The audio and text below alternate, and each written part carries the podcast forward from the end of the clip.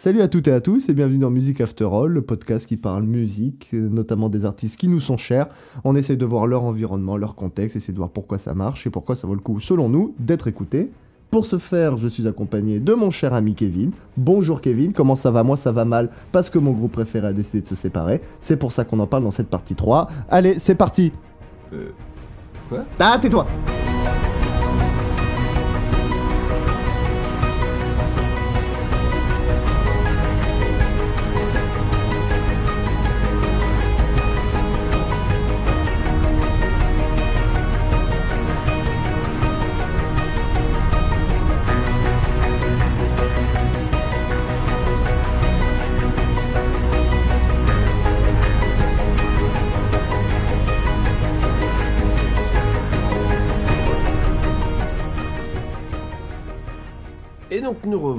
euh, encore sur les Daft Punk, encore et toujours, mais là on approche de la fin, hein, puisqu'il ne reste que Oui. deux grands disques à voir. Oui, de la fin, le mot est bien choisi Kevin parce que c'est la fin des Daft Punk. Pas du podcast, on espère avoir quand même plein de grandes et belles choses à dire, il nous reste encore Mm. plein d'artistes, mais c'est vrai que là c'était comme l'un des, l'un des gros kinks qu'on voulait aborder, c'était Mm. les Daft Punk, euh, depuis le temps qu'on en parlait, puis euh, un épisode qu'on compte faire bien longtemps après, mais bon, si vous n'avez pas écouté les deux premières parties, on Déjà, vous êtes bizarre de commencer par la partie 3. C'est bah, les nouveaux arrivants, écoute, on peut pas leur en vouloir. Ouais, il y ils sont une bizarres, les partie sur Discovery et Homework, Hmm. pour ne pas les citer dans l'ordre. Et puis on revenait sur la deuxième partie sur Human After All et Alive euh, 2007. En Et- passant par Electroma. Et maintenant on va s'arrêter, donc on va revenir au cinéma, on va revenir au Daft Punk et puis remélanger encore plus que ça, parce que qu'est-ce qui serait mieux que de faire un film soi-même? Ce serait peut-être de donner sa musique à un film. Bon, je sais pas si c'est mieux, mais en tout cas, c'est ce qui a été fait. Enfin, ils n'ont pas donné leur musique, ils ont accepté de faire la musique de Tron l'héritage, donc le- la suite de, de Tron, hein, de bien bien qui est sorti il y a hyper longtemps, qui était une petite révolution à l'époque, euh, parce que c'était un des premiers films à utiliser vraiment à grande échelle les effets numériques, qui ont, on va pas, on va pas se mentir, un peu vieilli aujourd'hui, mais qui à l'époque ont fait office de révolution. 28 ans après. hein, puisque, 28 faut ans préciser, On est en 2010 pour Tron et on était en 1982 pour. euh, Enfin, 1982 pour Tron, pardon, et 2010 pour Tron Legacy, ou Voilà. l'héritage. Donc, à savoir, comme euh, il me semble qu'on a- qu'on l'avait dit avant, les, les DAF sont des grands fans de science-fiction.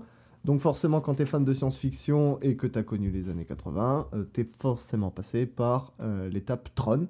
Donc, ce qui fait que quand Disney s'est approché d'eux pour faire la musique du film, ils ont accepté, un peu à contre-courant de ce qu'on aurait pu penser, vu qu'on sait que les Daft Punk sont très attachés à leur indépendance quand il s'agit de faire de la musique, surtout quand il s'agit de faire de la musique.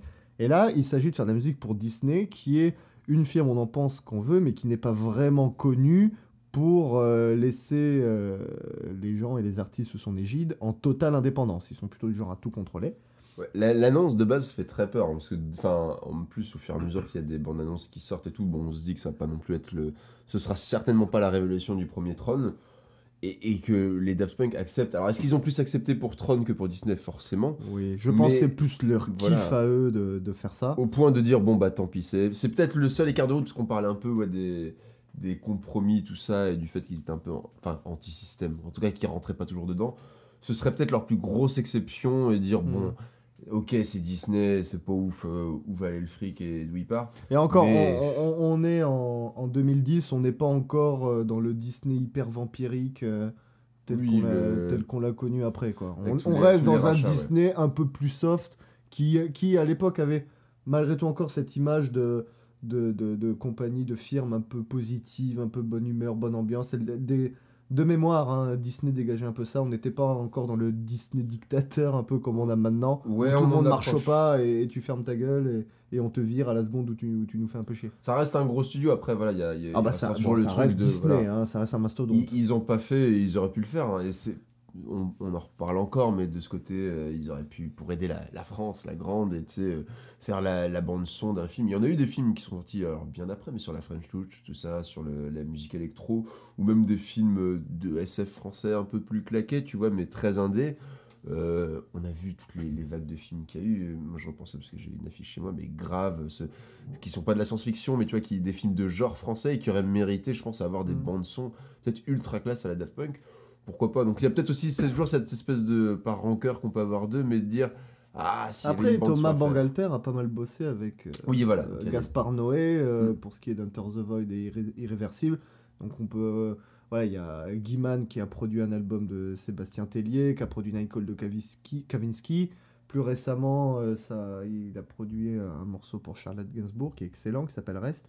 Donc on peut pas non plus dire qu'il boude la France non plus. quoi. C'est plus que je pense qu'on aurait aimé bénéficier de l'aura des Daft Punk parce que bon, c'est toujours cool d'avoir l'un des Mm. deux et on peut toujours dire l'un des Daft Punk a fait ceci, cela, mais ce sera jamais au point où là, et on va revenir dessus, mais autre, autrement que juste leur nom, il y a leur image et ça, c'est un truc de Mm. fou. Oui, leur image qui en plus euh, euh, colle vachement bien à l'univers de Tron, euh, Mm. cet univers. euh, Donc pour ceux qui savent pas, c'est bon, on va on va résumer très brièvement parce que je suis loin d'être un fan de Tron, mais c'est toute une aventure qui se passe au sein d'un écosystème informatique. Donc avec ces règles, donc ces programmes qui ont forme humaine et qui ce qui fait qu'il y a des humains. Donc dans le premier Tron, c'est ça, un humain qui va Ouais. rentrer dans cet univers-là, il va vivre des aventures. Et dans Tron l'héritage, donc celui qui nous intéresse, c'est son fils qui euh, forcément a- n'a plus de nouvelles de son père et qui donc un peu, alors je sais plus si c'est un peu par hasard ou si c'est de lui-même, mais rentrer dans cet univers-là, essayer d'aller récupérer son père, vivre une aventure, battre le bad guy, et- etc., etc. Donc c'est une ambiance très informatique Hollywood, c'est-à-dire il faut imaginer des couleurs euh, très, on est vraiment dans le délire néon, néon tout, euh, tout fluo. euh, très euh, très hyper sobre hyper voilà c'est y a rien de rugueux il y a rien on est vraiment dans cette esthétique hyper lisse euh, typée informatique.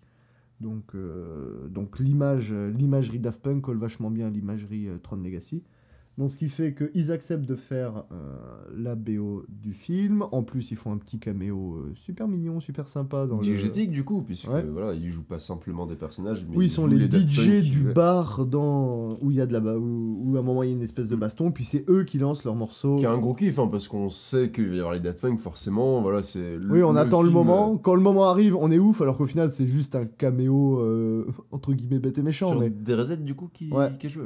Donc c'était le single phare, bah, le seul single. le seul hein. single, ouais. Après, bon, vendre une BO, c'est un, un peu plus compliqué. C'est sûr. De toute façon, on est, on est là face à un album qui est extrêmement atypique dans la, dans la discographie des Daft Punk parce qu'on fait pas une BO comme on fait un album studio. Euh, Alors, il y a mille et une façons de faire un, un album Mm. studio, de toute façon, on l'a vu avec les, les- les trois précédents. Mais voilà, une, une BO, son, son boulot avant tout, c'est de porter le film, d'être à, on va dire, pour le film. Et de la, la bonne réussite d'une BO, c'est si elle se marie bien au film. Toutes les bonnes BO n'ont pas vocation à être euh, à fonctionner en dehors du film. Et même quand c'est le cas on peut penser aux grandes BO genre Star Wars Harry Potter Indiana Jones euh, tous les passages de la BO ne sont pas forcément kiffants en dehors des films. Les main themes ou les, les Oui, oui. grands thèmes euh, peu- peu- peuvent l'être mais c'est pas forcément le cas. C'est pas forcément le but d'une BO et ça euh, c'est quelque chose que les gens ont un petit peu oublié quand il, quand, quand il a fallu juger euh, la BO de Tron parce que beaucoup l'ont vu comme un album des Daft Punk et beaucoup disaient oh tout n'est pas bien oh l'album il est long. Enfin oui en même temps c'est une BO Mm. donc il faut la remettre dans le contexte du film. Ce qui est très compliqué, c'est qu'à partir du moment où tu fais appel non pas à un compositeur de film, mais à un, un groupe ou que sais-je, tu es aussi quand même en droit d'attendre, enfin d'avoir les exigences que tu pourrais avoir pour le groupe en temps normal, parce qu'ils ont accepté de signer en tant que, Mm. comme tu le dis, ils ont eu des projets annexes où là, euh, l'exercice est différent.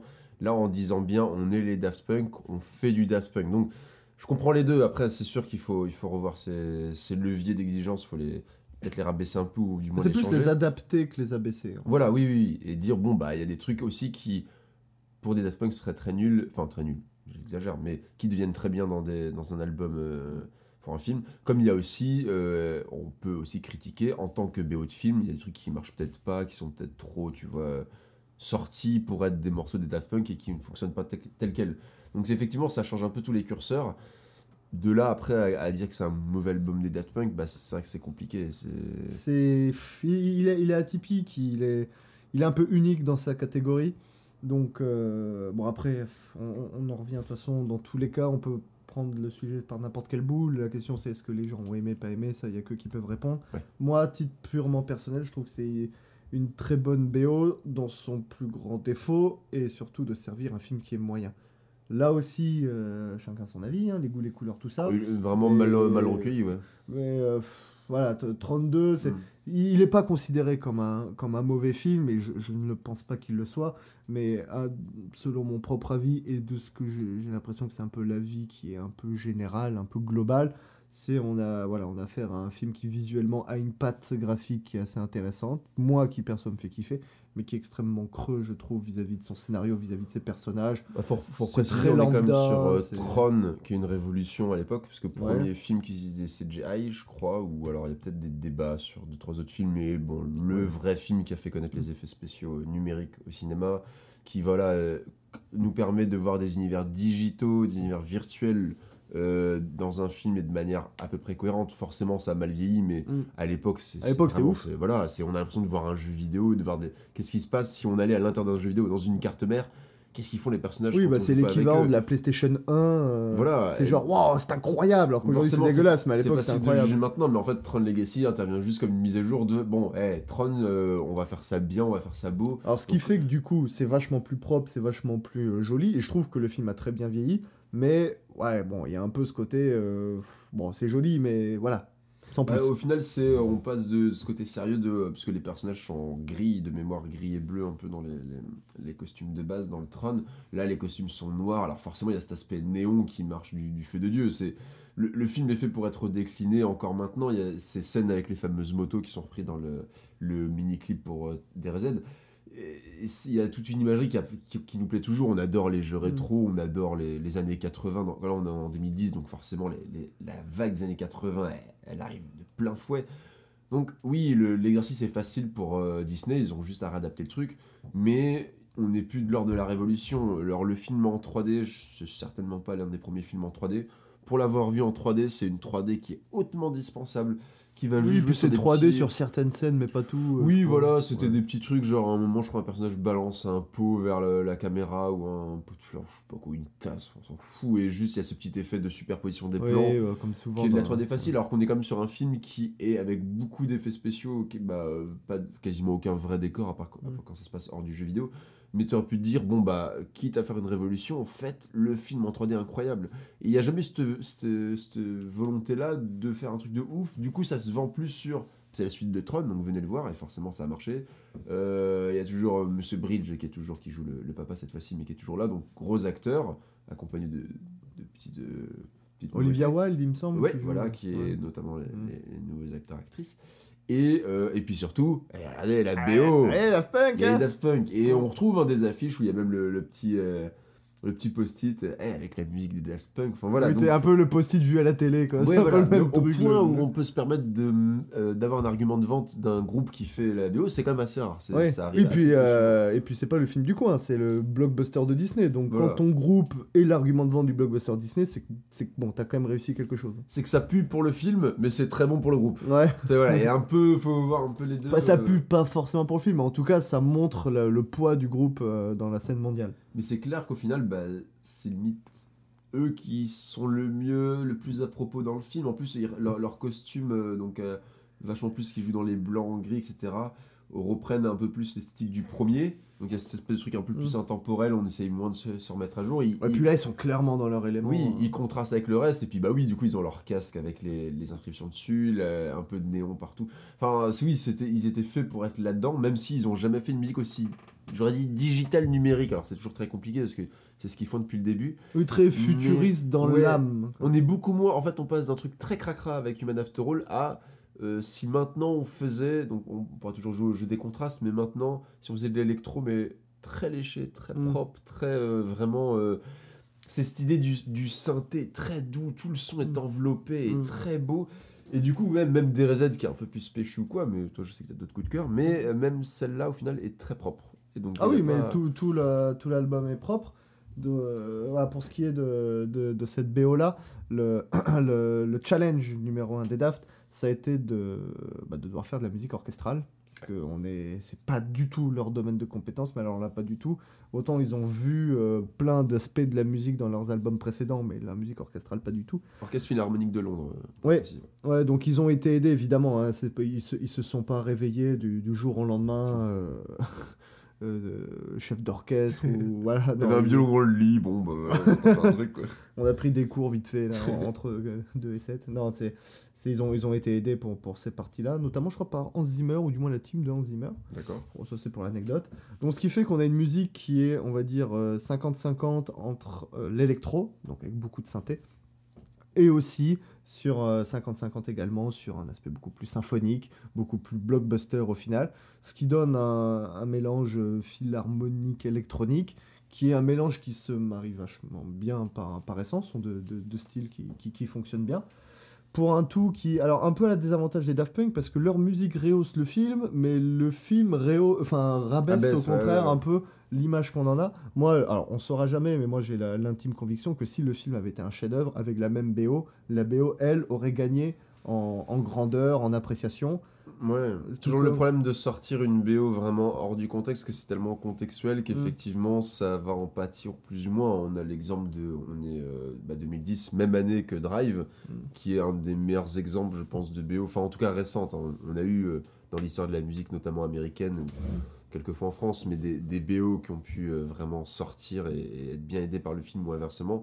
Mais là, vraiment, 2010, c'est vraiment l'explosion avec Il y a Drive. la Galaxie récemment. qui a- Les Gardiens de la Galaxie Oui, voilà, qui, mais qui est sur de la... Oui, enfin après, oui. Euh, pour les deux, on est sur de la musique euh, non euh, originale, Ouais. Voilà, pas, pas de l'EST, mais des espèces de compilations.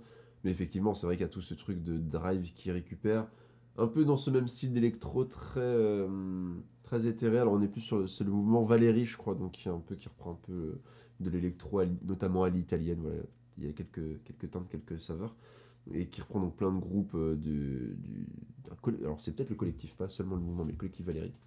Et notamment, donc parce qu'on parle de quelques projets annexes, mais il y a notamment Kavinsky, Ouais. qui est euh, sur le, la BO de Drive. et avec son fameux euh, titre Night Call, qui a été Nightcall. produit par euh, Guy Manuel, donc euh, la moitié des Daft. Donc une, une bonne année. euh, Ouais, un bon, pour- voilà. Un- puis un bon coup de pouce aussi, hein, parce que Kaminski euh, sans Call, c'est pas la même carrière. Oui, bah, on a vu qu'après, il n'y a pas eu grand-chose. Il a euh, pas trop su transformer euh, l'essai, tant pis tant mieux. Bon, je, je sais pas, la- l'avenir nous dira, mais euh, le fait est que Call est un super morceau. Mais, mais Drive, moi, que je trouve d'autant plus intéressant que, euh, en fait, les Daft Punk dans Tron, terrain conquis. Enfin, il n'y a, il y a pas beaucoup de surprises. Eux-mêmes se sont pas challengés, j'ai l'impression, à part, comme tu dis, avec l'arrivée de l'orchestral. Ah, au final- musicalement, ils te pondent un truc qu'ils ont pas, euh, qui est nouveau pour ce qui est de, des Daft Punk. La musique sur Throne, qu'on l'aime ou pas, c'est pas Oui. une musique qu'on a entendue avant. mais Donc- qui est pas au point où c'est pas une claque dans la gueule forcément pour eux en tout cas après si tu prends vraiment si t'as écouté que du Daft Punk Mm. pourquoi pas? Mais déjà il y a rien avec Après, il y a le côté formaté Disney qui fait Voilà. que c'est dur vraiment d'avoir c'est- de, de, de claquer. Mais je, je, mais tu je vois sais du coup c'est a un album qui a son petit lot de fans euh, malgré Oui, tout. oui, oui. Mais tu vois, du coup, bon, on, a- fait appel à un orchestre symphonique. Bon, bah, la musique au cinéma, c'est quoi? 98% de la musique, c'est de musique symphonique. Donc, ils vont pas aller chercher euh, le, le, le gros, euh, la grosse claque, le gros contraste comme on, pourrait euh, le peut-être l'espérer ou pas, hein, raison ou non. Alors que, par exemple, Drive a un peu une imagerie de temps en temps. On pense des fois à Néon, tout ça, mais à tort, parce qu'au final, le film se pose dans un environnement un peu industriel au fin fond des États-Unis, un peu pété, quoi. Et à quelques scènes de nuit. Mais par contre, du coup, va jouer avec une BO bah, qui est très peu orchestrale et très peu attendue. Il y a quand même le, score de Cliff Martinez, mais qui, même lui, au final, utilise quand même beaucoup d'instruments électroniques. Et en plus, avec tous les morceaux, du coup, bah, on a cité euh, Kavinsky, mais aussi Collège avec Real Hero en featuring avec Electric Youth, il y a euh, Desire avec Under Your Spell, enfin voilà, et qui sont un peu tous à leur manière, je pense, des enfants des Daft Punk. On y reviendra dans la l'après, la partie épilogue, mais euh, voilà, tout l'héritage, puisqu'on en parle avec Tron, mais tout l'héritage des, des Daft Punk sur les, les, les musiciens futurs. Mais donc voilà. moi, Après, dans le cas de que- Drive, on est aussi dans un film qui est pas du tout formaté comme peut l'être un, un blockbuster voilà. Disney. Donc plus de liberté dans la musique. Donc c'est pour ça toujours le regret de se dire euh, les Daft Punk, donc une année avant, hein, je m'excuse, j'ai dit 2010 pour Drive, on est sur 2011, mais euh, il y aura toujours ce regret de ah, ils auraient peut-être pu prendre un film un peu plus indé, tout aussi euh, ambitieux, hein, pourquoi Mhm. pas, mais peut-être moins vendre leur harmoniable et pouvoir faire un truc bah, plus de leur cru quoi. Après, je pense que c'est c'est surtout pour un gros kiff de Oui. gosse de faire un film, euh, enfin la musique d'un film Tron. C'est comme, je pense, on leur aurait proposé Star Wars, ça aurait été pareil, ou Star Trek. Mm, mm. Donc, euh, Mais d'a- d'ailleurs, ils, ils ont pas réitéré euh, l'exploit, c'est-à-dire ils l'ont fait une fois, ils l'ont pas refait, parce que j'imagine qu'après Tron, il y a dû avoir pas mal qui ont dû se bousculer en mode Eh, nous aussi, on a un film de science-fiction, si jamais vous voulez. Donc ils l'ont fait une fois, ils se sont fait plaisir. Alors dans quelle mesure ils ont aimé et où étaient dégoûtés euh, Parce que je sais qu'ils ont eu un peu quelques accrochages avec Disney, Mm. genre euh, Disney qui, qui, et ça c'était une première pour les Daft, qui jugeait leur musique en mode c'est trop ci, c'est trop ça, Ouais, pour les Daft Punk. Et puis ils avaient un peu ce côté un peu sale gosse. J'ai entendu, je crois, en interview qui disait Ouais, ils trouvaient que c'était euh, trop électronique, alors on a décidé de virer toute la partie symphonique pour laisser que l'électro. Mais bon, ça fonctionnait pas, donc on l'a quand même remis. Donc, Oui, il y a ce côté euh, toujours euh, anti-système ou à Bah, disons que c'est des- contre-courant. c'est surtout des mecs qui tiennent à leur indépendance. Ils sont prêts à bosser avec d'autres Mm. gens, à faire des concessions, signer des, sur des gros labels. Ils sont prêts à tout ça, juste ils veulent leur indépendance. Et quand tu bosses, quand tu fais de la musique pour Disney, tu peux pas être indépendant. Mais je trouve que malgré tout, quand on écoute la musique, elle a c'est pas non plus de la musique euh, fade comme on peut avoir malheureusement Non. dans beaucoup de blockbusters Disney. Elle a malgré tout, ils ont pu se faire plaisir avec le thème, notamment le thème principal que je trouve incroyable. Un morceau comme DRZ, ben, t'aurais mis un, un Yes Man à, à la place, Oui, oui, ou oui. Ça, ça- ça aurait pas pu être possible. DRZ, t'attends juste une version 5 minutes, mais vraiment où c'est les Ouais. C'est- Ou fait, en live, une 30, Pour mais- Live 2017 peut-être. Peut-être, on, on va y revenir. Ouais, mais, non, après, moi je trouve très couillu juste de, de se dire t'es Disney et tu peux te permettre d'aller dire au Daft Punk non, ce morceau-là, faites-le un peu plus comme ça. Enfin, il y a un côté genre, mais non, mais, Mais, t'es qui pour savoir comment Oui. faire de la musique par rapport au Mais comme après tout ce qu'ils font, enfin quand tu vois les retours, souvent c'est les, les retours sur leurs films où ça va être d'après ce que eux ils voient sur des forums, j'avais vu pour euh, notamment les Star Wars, ils prenaient les attentes des fans pour après aller dire au réalisateur faites plus comme ceci, comme cela. Ouais. Enfin, il y a un côté un peu chier surtout. Donc, heureusement pour les Daft Punk, je pense que la part de contrôle qu'ils ont eu, c'est pas non plus au point ils ont tout changé dans la Mm. musique de Daft Punk. Je pense qu'ils s'en sortent bien quand même, Oui, oui. mais il y a dû avoir quelques petites pertes et fracas dans, dans le un, un petit peu. Donc, après, beaucoup de sorties autour de, de Tron Legacy. Il y a eu beaucoup de, de chansons bonus, de versions spéciales, euh, de euh, complètes collections. Voilà, même encore récemment, hein, puisque c'était. Oui. euh, Récemment, tout le monde s'est excité. Ah là, des morceaux inédits de la BO sortent enfin. Non, alors c'est des morceaux qui étaient déjà sortis, ils étaient juste pas dans, dans, dans la BO, mais on les connaissait déjà, ces morceaux. Ca- Calmez-vous. Mais pareil, je pense quand on reviendra à l'épilogue et qu'on parlera de l'attente qu'il y a eu, enfin tout le, dernier passage à vide avant l'annonce de, de la séparation, forcément, c'est ce genre d'album où on sait que dans les musiques de films, il y a souvent des trucs qui sont pas pris. hein. Les, les studios ont, ont très bien pu refuser des trucs aussi.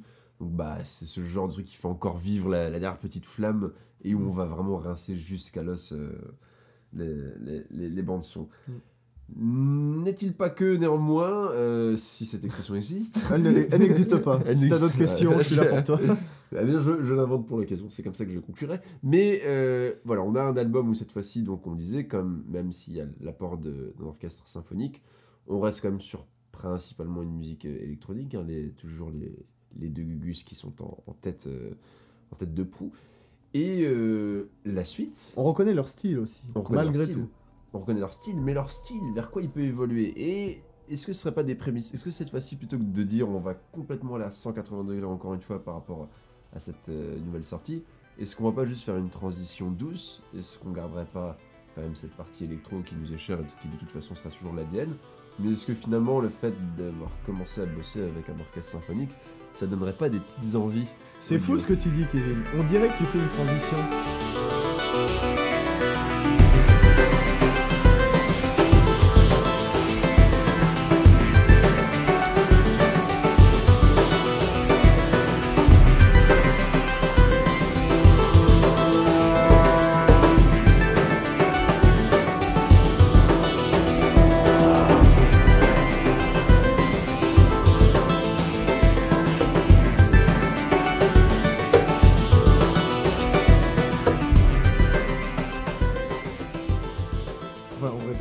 Donc vis-à-vis de Random Access Memory.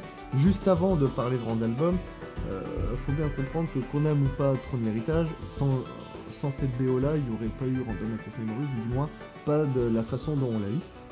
Je m'explique. avant, en- après, pardon, après Live 2007 et avant Tron, ils ont commencé à bosser sur Random Access Memories. Bon, le titre n'était pas trouvé, ils bossaient sur des maquettes, ils travaillaient déjà leur prochain album. Mais euh, ils- comme ils ont dit interview, ils se sentaient un peu bloqués. Il, y avait déjà. Alors, va savoir, c'est peut-être les prémices des raisons qui de leur Mhm. séparation, mais ils disaient que c'est voilà, c'était plus compliqué pour eux de faire de la musique, ils n'arrivaient pas à trouver le truc, trouver le déclic pour se lancer, ils allaient un peu à droite, à gauche. C'est là qu'est arrivée la proposition de Disney qu'ils ont donc acceptée. Et c'est là qu'ils se sont donc complètement ouverts à ce monde de la musique symphonique, donc les, euh, pour, faire, euh, pour faire caricatural, les violons, chose qui s'était toujours refusée, soit consciemment, soit tout simplement en se disant que c'était pas pour eux. hein. Et, euh, et ça leur a débloqué un petit truc euh, dans la tête. Ils se sont dit, tiens, on, peut le faire, on y arrive quand même, c'est pas mal. Et ça peut donner une teinte pour, euh, pour notre prochain album, ça peut nous donner des idées. Et ça a euh, donc, de l'héritage, un petit peu le, regain d'inspiration qui leur manquait, qui les, a, et qui les ont emmenés vers, vers ce quatrième album studio, et donc dernier, Random Access Memories, sorti en 2013, donc deux ans, euh, enfin deux, trois ans après la, la sortie de, de Tron, et qui donc comporte euh, également des, des passages symphoniques en plus du reste. Et donc, euh, en plus de tout ce qui est symphonique, ils vont revenir à l'utilisation de voix, euh, l'utilisation d'autres instruments non symphoniques. hein. on pense notamment à la batterie avec Batterie, guitare, hein, qui- la guitare, mais cette fois-ci vraiment en allant plus loin que on était sur Discovery. hein. il y avait de la voix même sur euh, Human After All, mais cette fois-ci elle était plus euh, un peu retravaillée. Mais par exemple sur euh, Discovery, même s'il y a eu des voix, il y a eu très peu de citations, comment, comment je pourrais dire.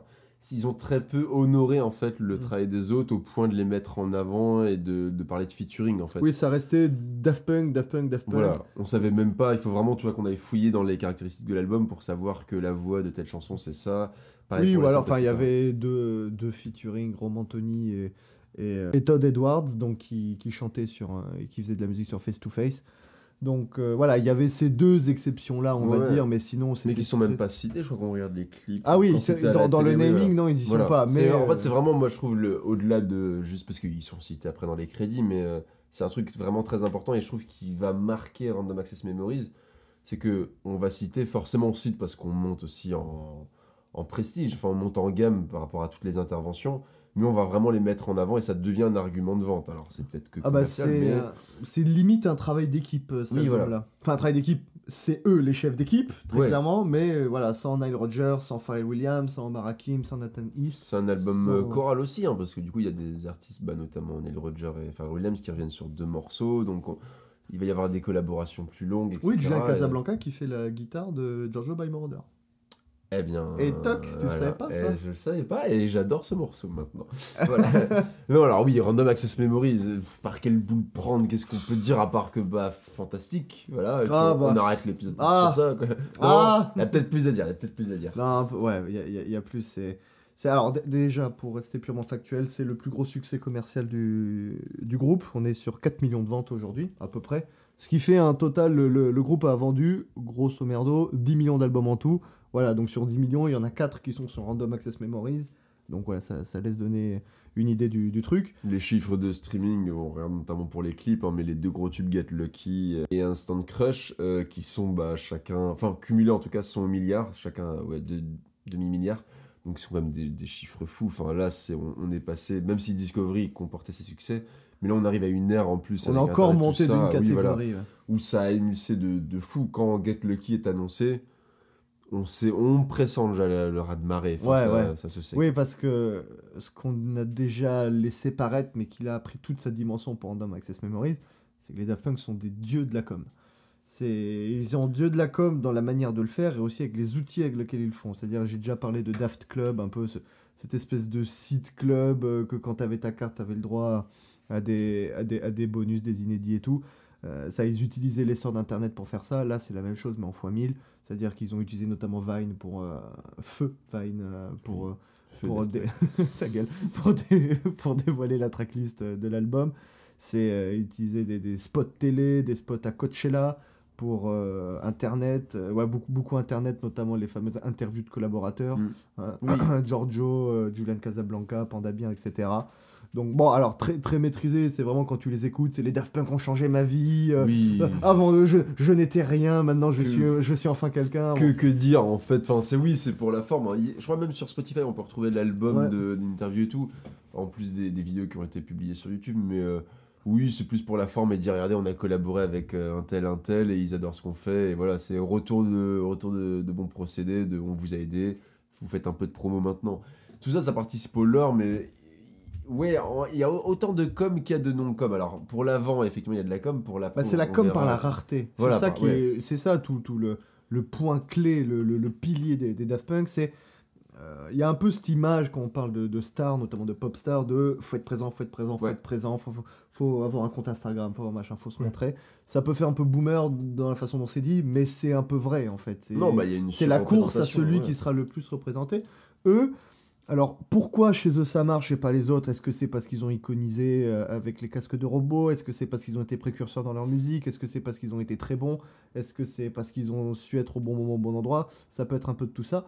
Mais le fait est que quand ils disent rien, il y a vraiment ce côté que quand enfin ils disent quelque chose, chut, ils parlent. Oui, C'est- oui, oui. Il y a un peu, un peu ce, ce, ce, ce- ce cliché d'ermite qui descend de sa montagne pour aller dispenser deux trois vérités sur le sens de la vie Oui. et qui après balance deux trois phrases cryptiques. Oh mon dieu, c'est ouf et hop, il repart sur sa Soyez montagne. chanceux. C'est fini. C'est ça, levez vos verres. Euh, Perdez-vous dans la danse. Enfin, Ouais. voilà, c'est- oui. Non, mais c'est très précieux et ça convient d'autant plus parce qu'on pourrait se dire bon, t'as Human After All, le côté un peu punk, donc oui, on balance l'album, allez vous faire foutre. Tu pouvais dire pour Discovery, bizarre, parce que t'es sur le truc le plus mainstream et le truc le plus dansant. Bah, ils auraient pu en faire des caisses à ce moment-là, mais bon. Mais après, c'était pas le groupe qu'ils ont été ensuite. Voilà. Ça restait un groupe jeune. euh, Oui, et du coup là c'est vrai que Random Access Memories on est sur un truc précieux. Toute la com joue sur la classe, les manteaux en cuir sont abandonnés, là on est sur des costards Ouais. pailletés, je pense qu'ils coûtent mais des dizaines de milliers de dollars.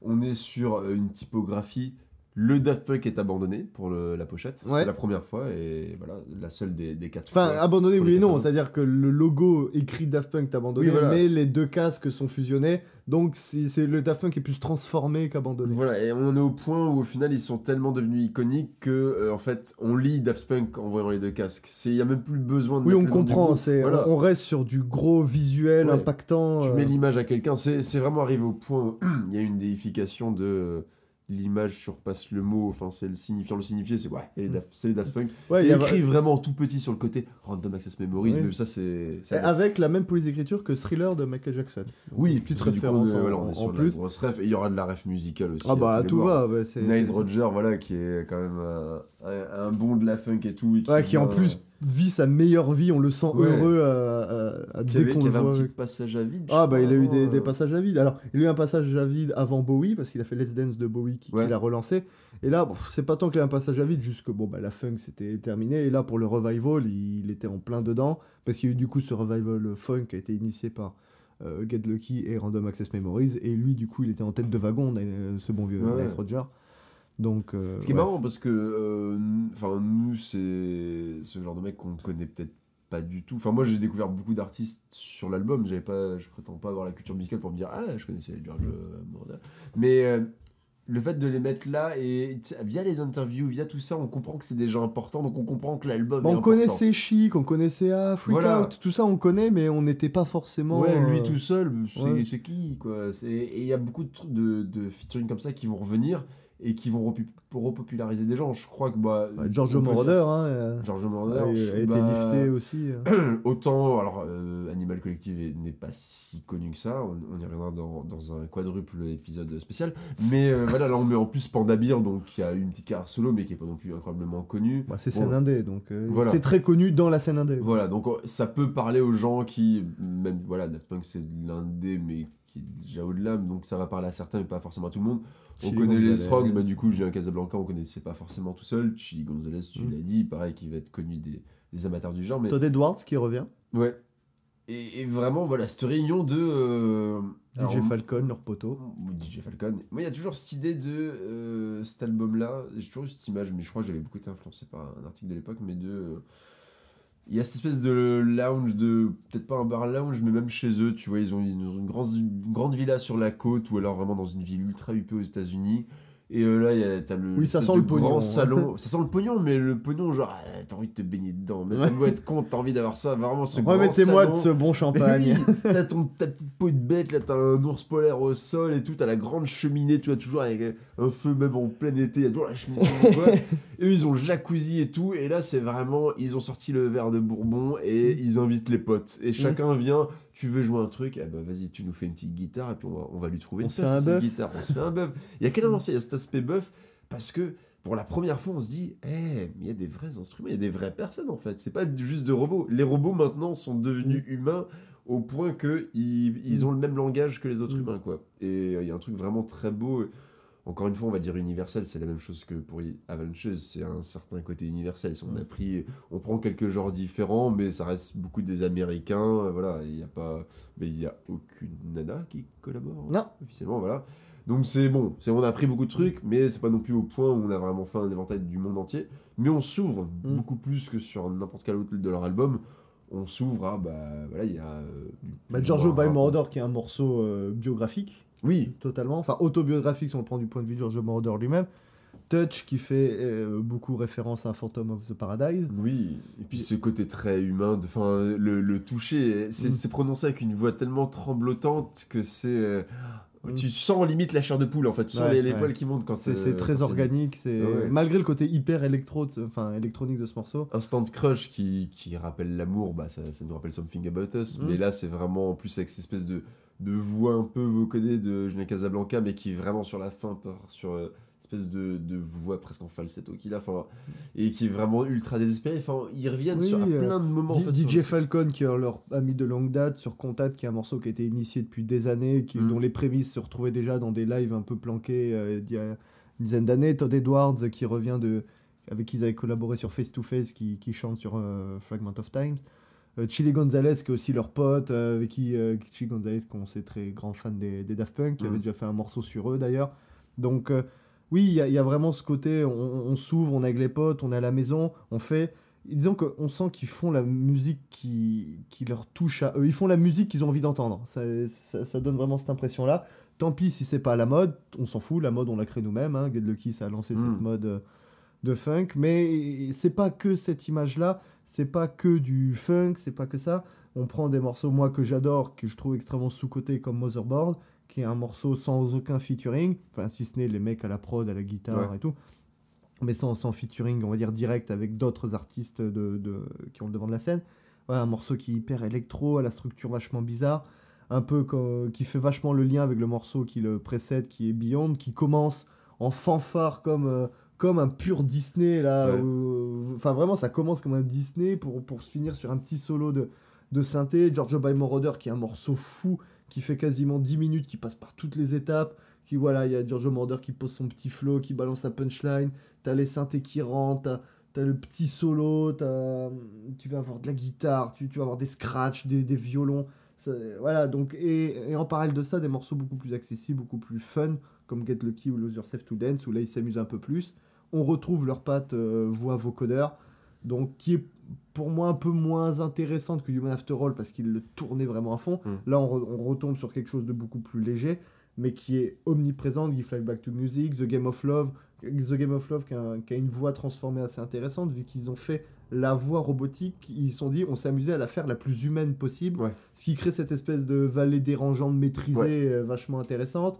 Elle est là sur Within, Instant Crush, la voix de Julian Casablanca est transformée aussi. Euh, Get Lucky, pareil, gros solo de vocodeur qui fait penser à Harder Better, ou d'ailleurs qui a, été, euh, qui a été repris pour faire un petit spot d'une Mm. dizaine, quinzaine de secondes. Donc c'est dire à quel point c'est devenu leur marque. Ouais. C'est-à-dire juste, euh, on savait pas encore que c'était Daft Punk, juste tu balances juste 10 secondes du euh, le Get Lucky, le passage vocodé, c'est bon, on sait que c'est eux. Lose Yourself, de- enfin bref, quasiment tous les morceaux, enfin allez, peut-être les deux tiers des morceaux ont, ont ça. Tu rajoutes, comme tu dis, alors j'aime pas trop l'appellation vrais instruments parce que ça laisserait sous-entendre que les synthés ce sont des faux instruments. Non, ouais, un son ouais. acoustique, voilà. voilà, on est plus sur, sur des instruments acoustiques. En termes de production pure, je parle pas de qualité de l'album, parce que Mm. des, des gens n'aiment pas, mais en termes de production pure, de qualité de son, on est sur une espèce de must-have que les années 2010. Rares sont les albums qui sonnent aussi propres, aussi nets. On est sur un million de budget, ce qui le fait rentrer, mm, je pense, bien dans le top 10 des Top albums 10, les top plus 15 chers. des albums voilà. les, les plus chers qui sont financés eux-mêmes en indépendant. Alors, on va pas En les plus. plaindre, hein, je veux dire, les millions. Non, non, Dieu sait qu'ils en ont dépensé un, ils en avaient d'autres en stock, mais tous les artistes ne sont peut-être pas prêts à dépenser un million juste pour que la Non. guitare et la batterie soient un peu plus claires. un million, c'est un, blockbuster, enfin, c'est même c'est un péplum à ce Ouais. niveau-là. C'est dépenser un million, surtout pour des choix où ils auraient pu faire 100 et Mm. ils tenaient vraiment. Il y a des, des longs, on les remet mettra peut-être euh, en lien, mais il y a des, des longs making-of, c'est vraiment l'album, je pense, le plus documenté, parce Mm. que forcément, il est, il est sorti le plus récemment.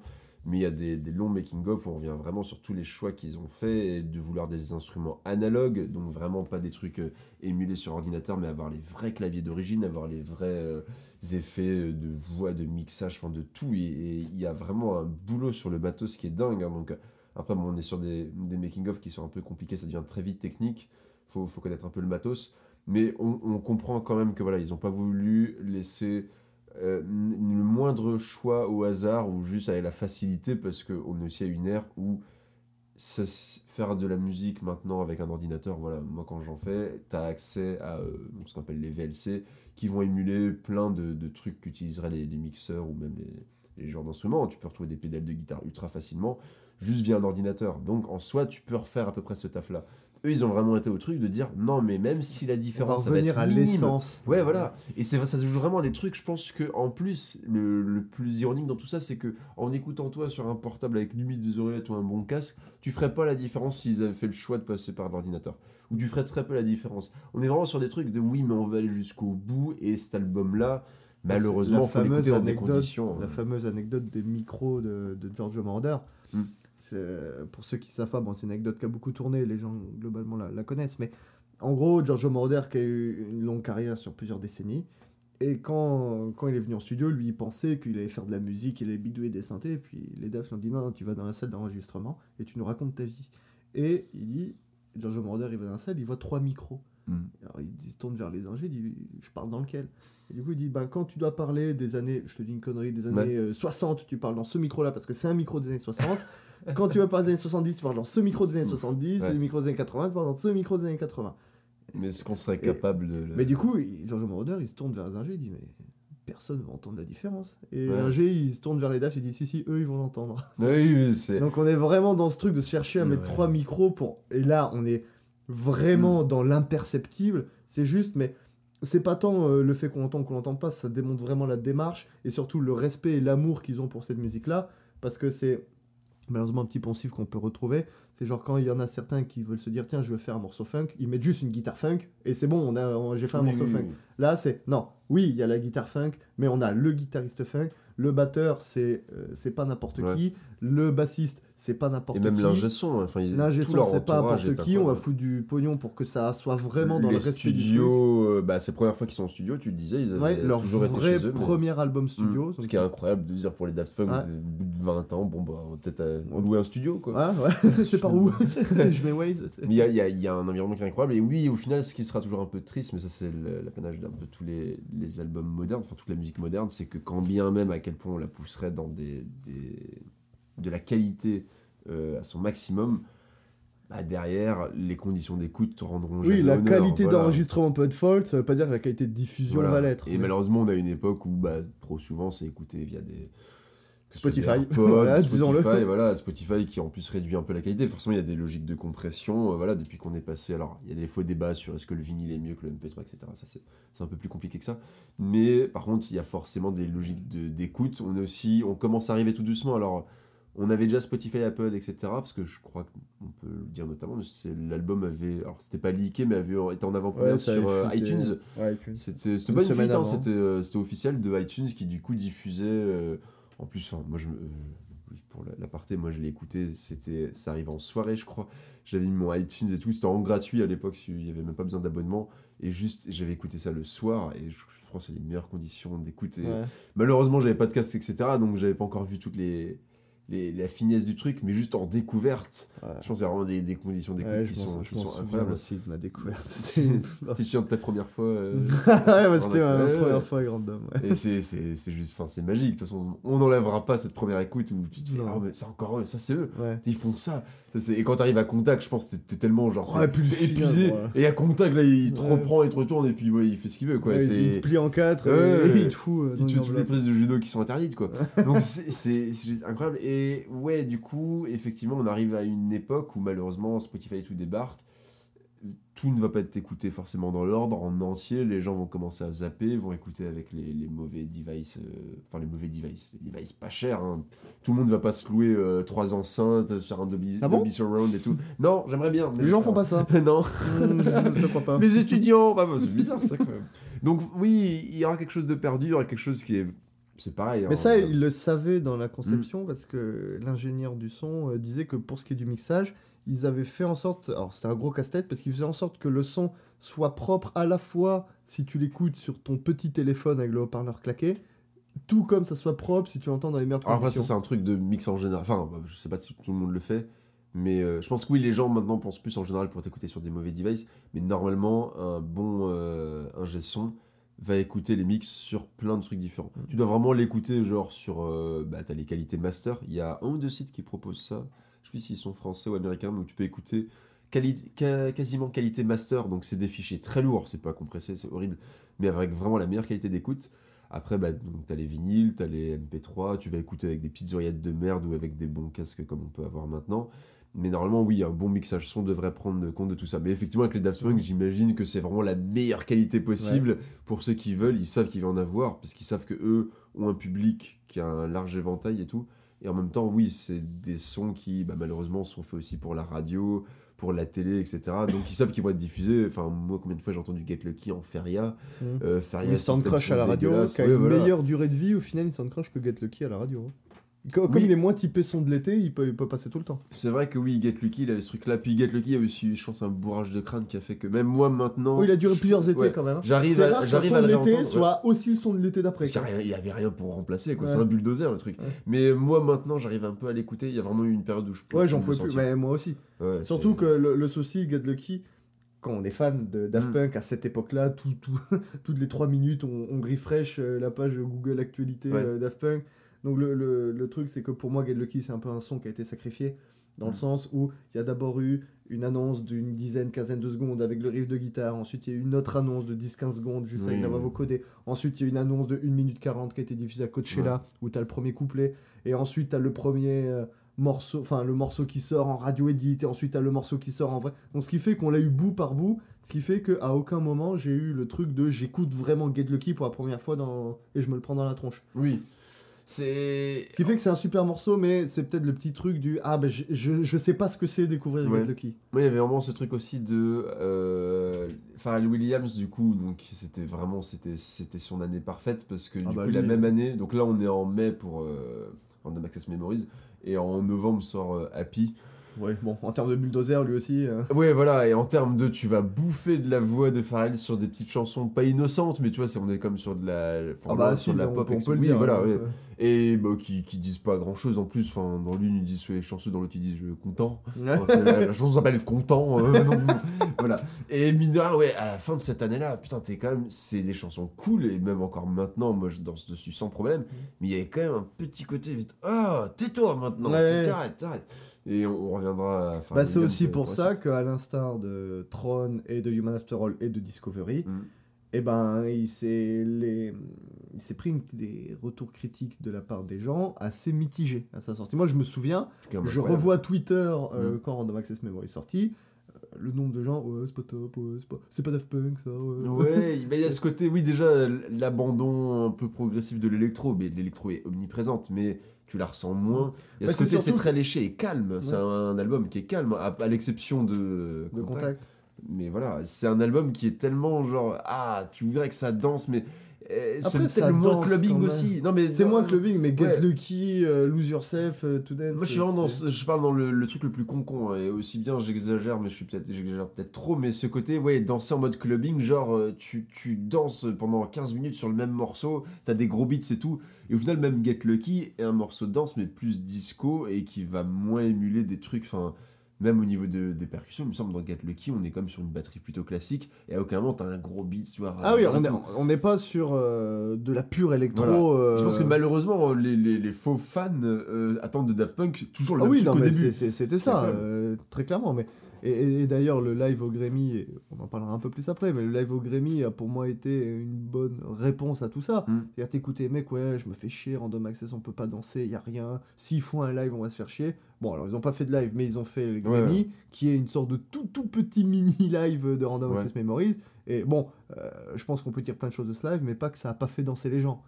C'est assez fou. C'est- bah, on, on va en parler maintenant, on a dit qu'on en parlera plus tard, mais autant en parler maintenant. Juste les Grammy, pour euh, leur dire, bah, c'est un peu la consécration, parce que jusque-là, je pense que niveau. euh, Un peu plus que l'Energy Music Award. Ouais, voilà. Non, mais surtout niveau récompense, les Daft Punk ont jamais euh, non plus fait des raz-de-marée de récompenses au point Ouais, de, de tout rafler, malheureusement.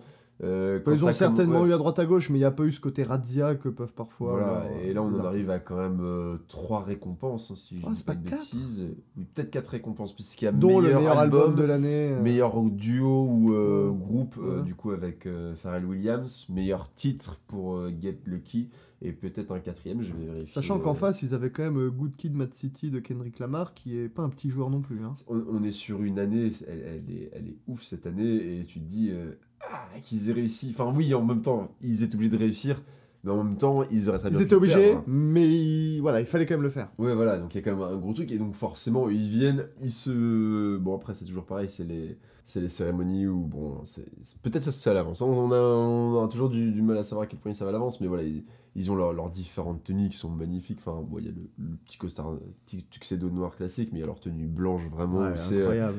ils sont, ouais, on est arrivé Ils à un point vraiment c'est des- ce c'est côté classieux, quoi. c'est- Ouais, même au-delà, c'est devenu des images qu'il y a très peu d'artistes ouais, qui vont se permettre d'être en blanc. Je crois qu'il y a un mec de. eh, Peut-être pas Aerosmith, je sais plus, mais qui leur remet une récompense qui est habillé en blanc, mais sinon c'est quand même très rare. c'est le Ouais, mais là, c'est tuxedo noir au-delà et- du blanc, c'est vraiment la tenue. C'est Oui, en c'est une plus, espèce oui. de combinaison, mais enfin, c'est trop bien. Le- leurs leurs casques sont chromés, mais enfin, Mm. c'est beau. c'est- Tu, tu vois pas, ça peut être quoi le stade d'après Bon, on le verra dans, dans certains clips qui sont sortis après. Mm. Mais ouais, ils, ils sont vraiment genre à l'image de la classe. En plus, ce truc de se permettre de venir, de ne même pas parler, c'est-à-dire que il y a euh, donc sur les, les 3-4 récompenses, c'est très gênant quand même de. Eux, ils disent rien, tout le monde se dit qui va parler en premier? Bah, c'est souvent Pharrell qui Mm. parle au final, puis les 2-3 pour remercier. Mais tu dis tout ce qu'ils auraient à dire dans ces moments-là, c'est quand même dans l'instant où tu peux remercier le monde entier, tout le monde Mais te je pense regarde. pas qu'ils aient. Je pense pas que ce soit leur truc de forcément remercier des gens, ma pas. femme, mon producteur, Mm. mon. Je pense qu'ils ont gagné et c'est tout, quoi, en fait. Ouais, mais à quel, à quel point t'as pas quand même envie de dire juste merci à- Enfin, ils ont tellement été accompagnés, c'est l'album, ils ont été le plus accompagnés. Toujours du, du mal à me dire, ouais, c'est quoi la, la dose de frustration et en même temps de se dire, Ouh, on n'a rien à dire parce que là j'aurais bégayé, tu Ouais. vois. euh. Après, je pense que les merci et tout, ils se, ils se le disent en privé, quoi, je pense. Oui. Puis de toute façon, à partir du moment où tu rafles toutes ces récompenses, quand t'as une telle reconnaissance, ça, c'est comme dire merci, en fait. Oui. Un tel succès, c'est pas besoin de dire merci quand. Surtout que des gars comme Pharrell et tout, je veux dire, tu contribues à leur carrière et tout. Euh. Non, c'est sûr. Et euh, ouais, donc on est à 4 récompenses pour les, les Daft Punk. Je, je vérifie en même temps. Et ouais, c'est des raz de marée dans les, les ça peut monter à plus, mais on est par rapport au cinéma, c'est comme beaucoup de catégories tellement différenciantes suivant Mm. les genres que c'est compliqué de, de rafler énormément plus. Ça arrivait parfois. Mais euh, et ouais, il y a ce côté-là. En plus, on va vous faire une prestation live. Et effectivement, cette prestation live qui est, Qui est- qui est qui est ouf. folle, donc avec euh, Neil Roger du coup à la guitare, Pharrell Williams toujours là. Et euh, Omar Hakim à la, à la batterie, Nathan East à la, à la basse. Donc il y a vraiment tout le beau monde. Les mêmes gars qui étaient en studio. euh, Stevie Wonder, Stevie Wonder Wonder, clavier, qui- donc, euh, en termes de très connus, je pense qu'il dépasse Neil Roger de, de fou. Et le fait de faire venir euh, Stevie Wonder juste pour faire un featuring, enfin pour jouer un truc euh, qui, Ouais. qui lui appartient pas, faut quand même avoir les, les balls, après, il chante aussi son morceau à lui. Oui, dans- oui, parce que euh, du coup, il y a oui, mélange avec Africa et tout, etc. Vrai. Mais cette performance, elle est. Ouais. Ah, elle est folle. Et puis en plus, c'est- t'as as du Get Lucky, t'as aussi du Harder Better qui se mélange, Ouais. t'as du Around the World, t'as du Freak Out, Et t'as le dis, morceau de Stevie Wonder dont j'ai oublié. Mais on va vérifier en même temps. Mais euh, du coup, oui. T'as tout ça qui se mélange. En plus, le morceau euh, Get Lucky est un petit peu transformé, vu que avec la partie du coup euh, clavier apportée par Stevie Wonder. Donc c'est c'est ça que tu vois que. Ah putain, ça aurait, ça aurait pu donner un, un live. Ouais, parce qu'il y, a- y ce côté. euh, ça montre, et c'est pour ça que je reparlais vite fait pour, euh, pour la blague, mais pas tant que ça, de DJ Hero après Live 2007, c'est que là, ce, ce live au Grammy, il sacralise un peu les deux. De, on va faire du mashup maintenant avec d'autres trucs, mais en même temps, on va aussi faire un mashup de nos propres morceaux, on va faire intervenir maintenant des instruments euh, acoustiques, donc.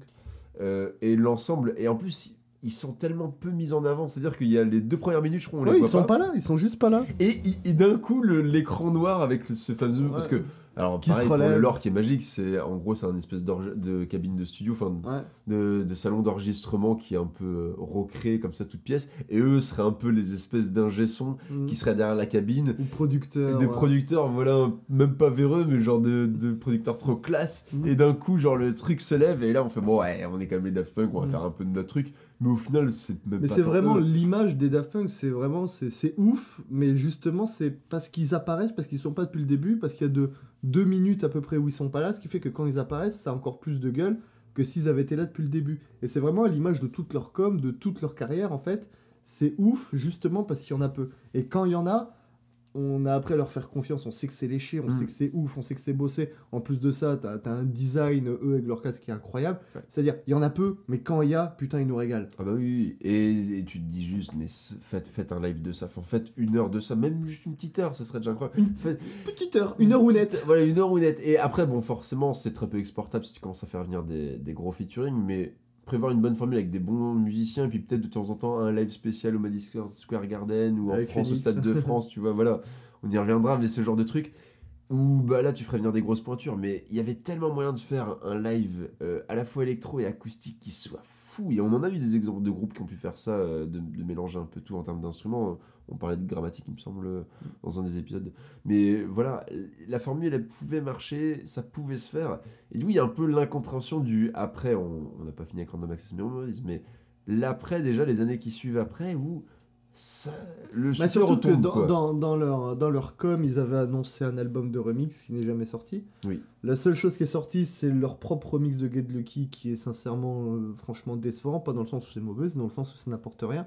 Surtout que c'est un remix qui fait un 10. remix, c'est un mix. euh, en Bah, alors, officiellement c'est un remix, Oui. mais dans le fond c'est un mix. Je crois qu'il y a juste un petit synthé en plus, mais franchement bon.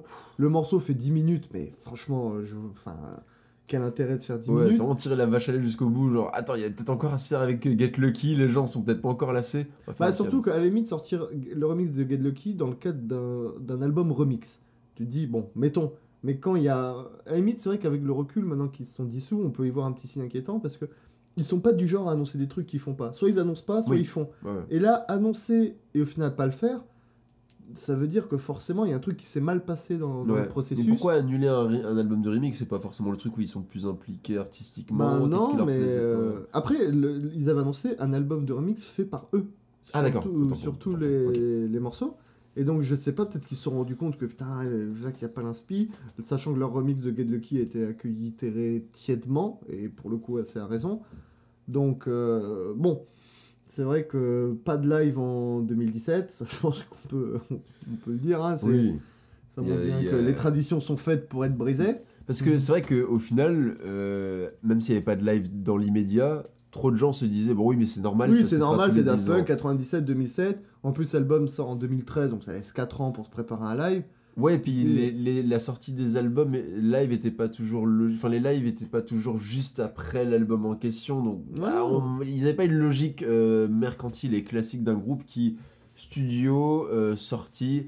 Concert, le- la tournée qui des fois commence même avant la sortie de l'album, hein, ça dépend, Ouais. mais des fois qui tease, les, les morceaux sont, sont un peu distribués au Mhm. compte-gouttes, gros festival d'été, tout ça, enfin Ouais. là on est vraiment pas dans ces attentes-là, donc on se disait c'est pas grave. Et le piège c'est que du coup, À personne de 2017, rien en fait. sincèrement, franchement, j'y croyais. Oui, voilà, et en fait, du coup, une fois que 2017 passe, on commence à se poser des questions, mais c'est déjà trop tard en fait. C'est Bah, que... disons qu'on se pose des questions, mais on se dit, bah, regarde leur pochette, ils ont fait les trois premières qui, qui reprenaient la même vague, Oui, et puis pour la l'album de quatrième, la ils ont rupture. cassé le truc. Hmm. Donc euh, là aussi, peut-être peut-être que oui, peut-être que non. Donc- Et puis ils ont tellement, ils sont tellement ce, ce truc de changer d'un style à l'autre, Ouais. de musique ou même d'habitude, et même les habitudes que l'on pense durables, au final, on se rend compte qu'elles ne sont pas Hmm. tant que ça. Ce qui fait que quand ils sortent pas de live en 2017, ok, tant pis, c'est dommage, mais tant pis, il y aura autre chose. Hmm.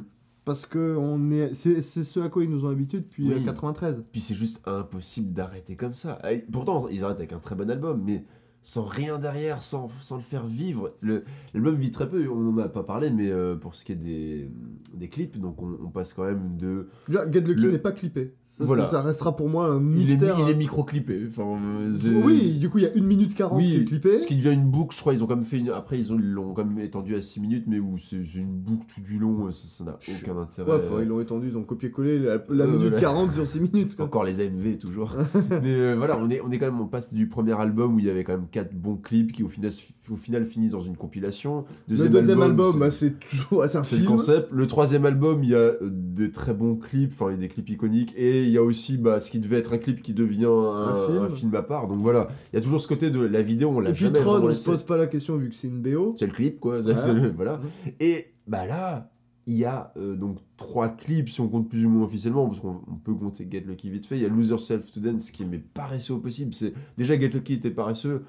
Là, Bah, bon, Get Lucky, dans, un, dans un but d'annonce, moi ça me choque pas. Oui, voilà. Mais derrière, tu refais, tu refais une autre version. Lose Yourself, bon, il y a ce truc de OK, tout le monde danse et tout. C'est cool, c'est la première fois qu'on voit vraiment. Bah, c'est un peu un robot rock version funk. en ouais, fait. et moi, tu me rappelle aussi scène- World, on- avec ce truc des oui, gens qui. oui, oui, et avec ce côté de Mm. truc.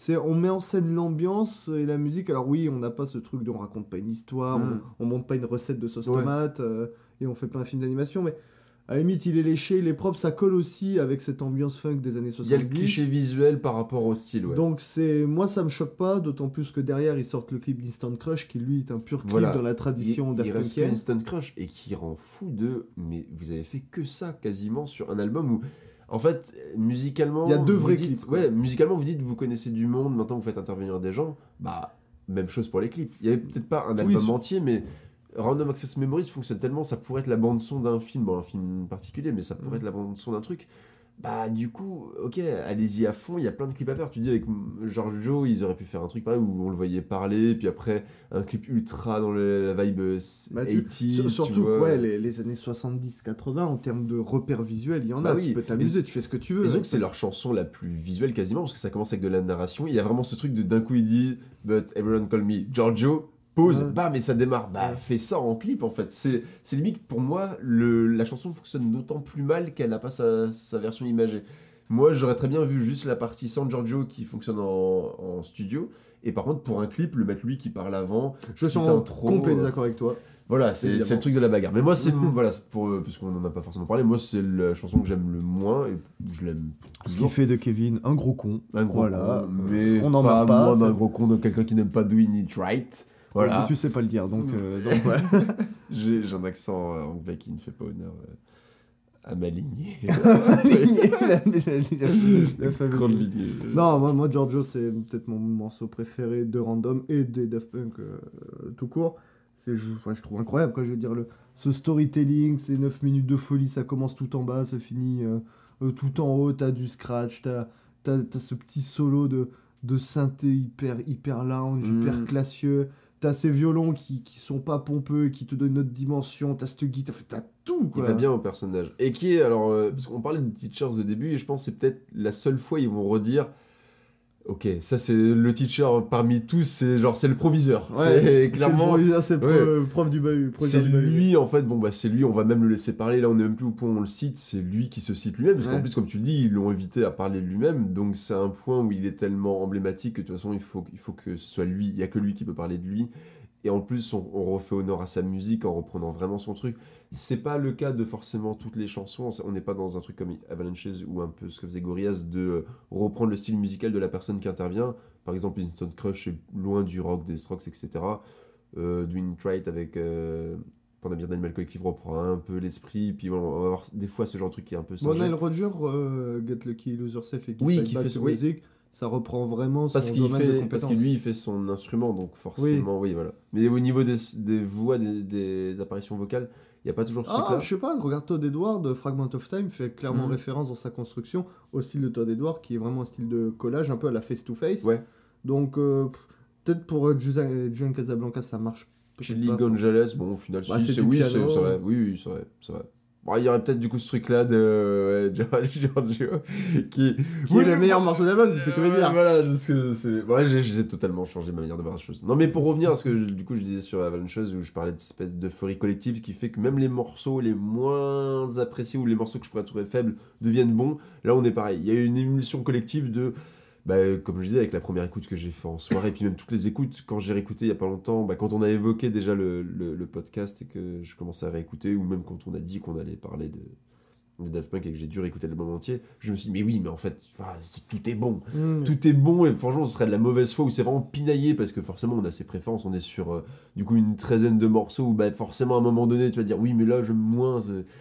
C'est- un peu moins fou, mais ça reste bon. Mm. Et de toute façon, les autres morceaux viennent et consolident. Et Mm. c'est un truc entier qui fait que t'as une heure, hein, même, même plus d'une heure, 74 minutes, de très bons morceaux. Et puis de toute façon, c'est tellement bien produit, Et etc. oui, que même puis- les moments faibles, Puis ils- comme ils toujours avec les Daft, quoi, c'est vraiment l'album a son identité d'album propre, ce qui fait qu'il n'y a pas un morceau de trop ou de moins. On a nos préférences, euh, moi aussi il y a des morceaux que, que j'aime moins, mais ils sont pas inutiles. C'est pour moi ce qui différencie vraiment un excellent artiste d'un bon artiste. C'est-à-dire bon artiste, il dit, le morceau c'est moins bon, c'est moins bon, pouf, on Oui, vire et c'est tout. disais. ouais, Là, le... ouais, c'est, c'est, bah, c'est à nouveau la même chose. Moi, tu prends Do It Is Right, que je prononce tout aussi mal que toi, qui est le morceau que j'apprécie le moins, euh, avec peut-être Within de... Mm. sur l'album.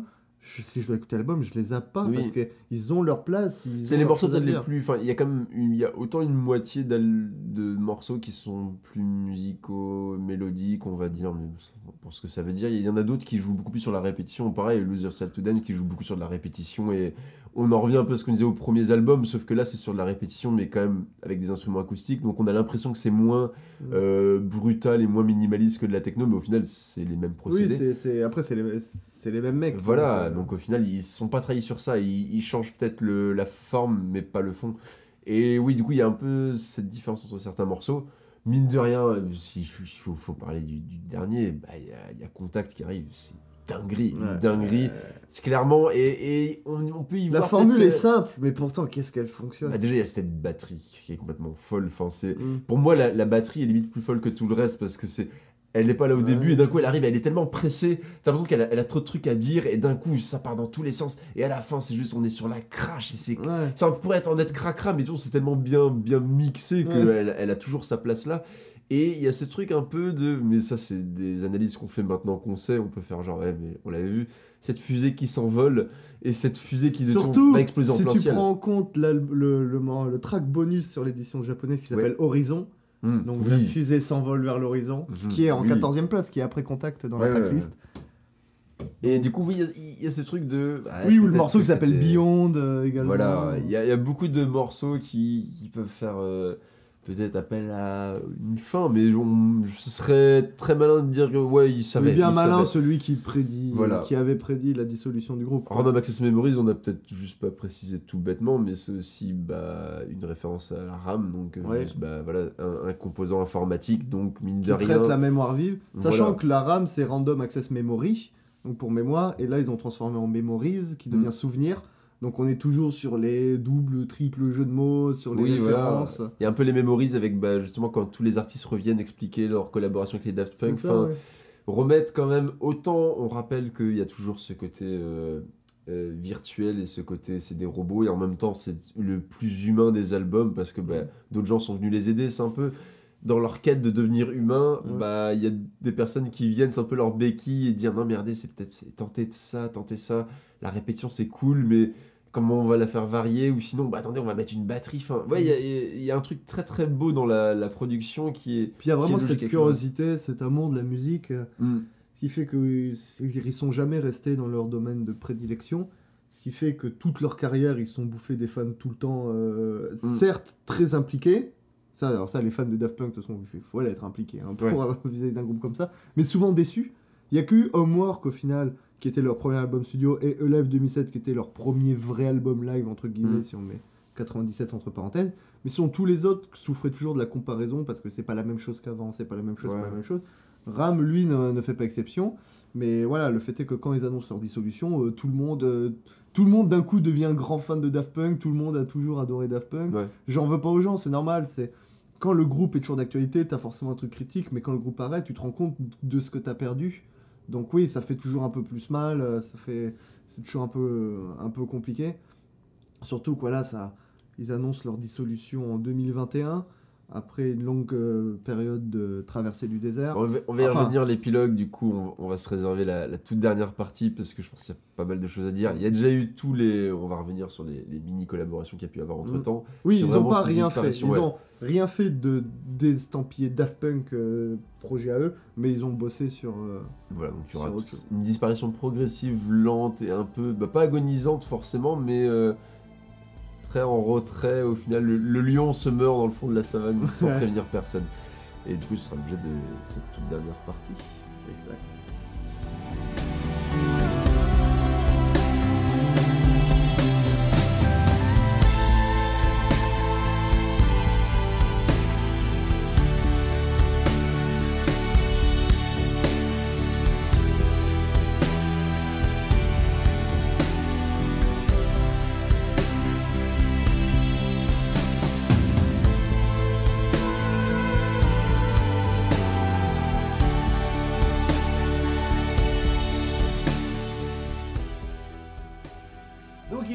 conclure avec l'ultime partie de l'ultime épisode sur les Daft Punk. Et avant qu'on parle de cet épilogue et de la fin et de faire nos, nos adieux peut-être. nos adieux ou au revoir.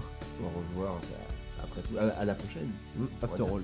La prochaine Il y, after a, il y a quand même des choses qui se sont passées, euh, parce qu'on parle forcément de Random Access Memories comme le, le chant du film, mais il y a quand même des petites collabs, des petits featuring. Il y a eu des choses après. Voilà, il y a eu un après. Alors, dans les après notifiables, de, qui sont des featuring officiels, parce que Oui, c'est toujours officiel. Toujours officiel. Mais où Alors- vraiment c'est les Daft Punk. Ouais, alors on est on est sur des featuring où pour le coup c'est pas Daft Punk featuring quelque chose, Ouais. c'est eux c'est eux les invités des, Ouais. des autres, ce qui fait que tant dans l'aspect musical que dans la com ou dans les clips ils sont un Mm. peu mis en retrait, même si évidemment ils sont là vu que c'est- Oui. c'est vendeur Daft Punk. Clairement. Donc on a le retour d'ascenseur envers Pharrell Williams avec le morceau Ghost of Wind qui reprend un petit peu cette guitare un peu funky, ce- cette voix vocodée. Bon, on est sur du Daft Punk en pilotage automatique, c'est pas mal. hein, Enfin, c'est pas Oui, mal. Ça, puis- c'est goûtu, tu vois. c'est- Pharrell Williams, qui est quand même pas le dernier des, des connards au niveau musique. C'est pas le dernier des connards. Je pense que c'est une belle analyse que tu nous offres ici. Non, non, mais enfin, c'est le mec quand même de Neptune, de Nerd, etc. Donc, Oui, ils oui. étaient faits pour se rencontrer, je pense, d'une certaine. Mais sachant qu'ils avaient déjà produit un morceau pour lui, Hypnotize, Hyp- oh, putain, mon accent. Hypnotize Hypnotize You, qui remonte à quelques, ouais, ça devait être 2008, je crois, de tête, un truc comme ça. ouais. qui est bon ils, ils se connaissent depuis un, un petit moment ils ont mis pas mal de temps avant de travailler franchement ensemble donc pour Ram mais ouais ils ont fait un, un petit bout de chemin on va dire ensemble Ouais. donc ensuite il y a eu alors peut-être la plus grosse partie On est sur euh, 2010 pour Hypnotize You. 2010? de, de Nerd, ouais. Voilà voilà donc ensuite on a euh, collab avec The Weeknd donc c'est peut-être de toutes leurs collabs euh, ce qui ce qui a été le plus connu le plus remarqué C'est vrai que la Pharrell Williams, on l'oublie le peu, Ghost of Wind bah en fait je pense que Happy a tellement vampirisé toutes les attentions Ouais. que le reste est passé un Oui, peu bah. un peu un peu à la trappe puis il y avait peut-être un côté Get Lucky 2 un peu Oui, euh, ouais. donc euh, un peu en moins bien enfin Mm. bon après c'est pas un bide non plus mais oui ça a pas marqué les esprits contrairement à The Weeknd qui lui a explosé depuis quelques temps euh, notamment avec euh, donc Starboy et I Feel It Coming donc Ouais. euh, produit par les Daft sachant qu'il y a aussi un morceau Hurt You qui a été produit apparemment alors c'est c'est bien parce qu'il aurait été produit par Guiman mais le featuring est, est avec Gus Affelstein Ok. bon les joies du naming hein, ça on- On saura jamais trop. Donc, ça, c'est les trois dernières apparitions vraiment en tant que les Daft Punk. qui- Ouais, ou, ou vraiment, on va dire, les, les, les- en termes de gros trucs. Ouais.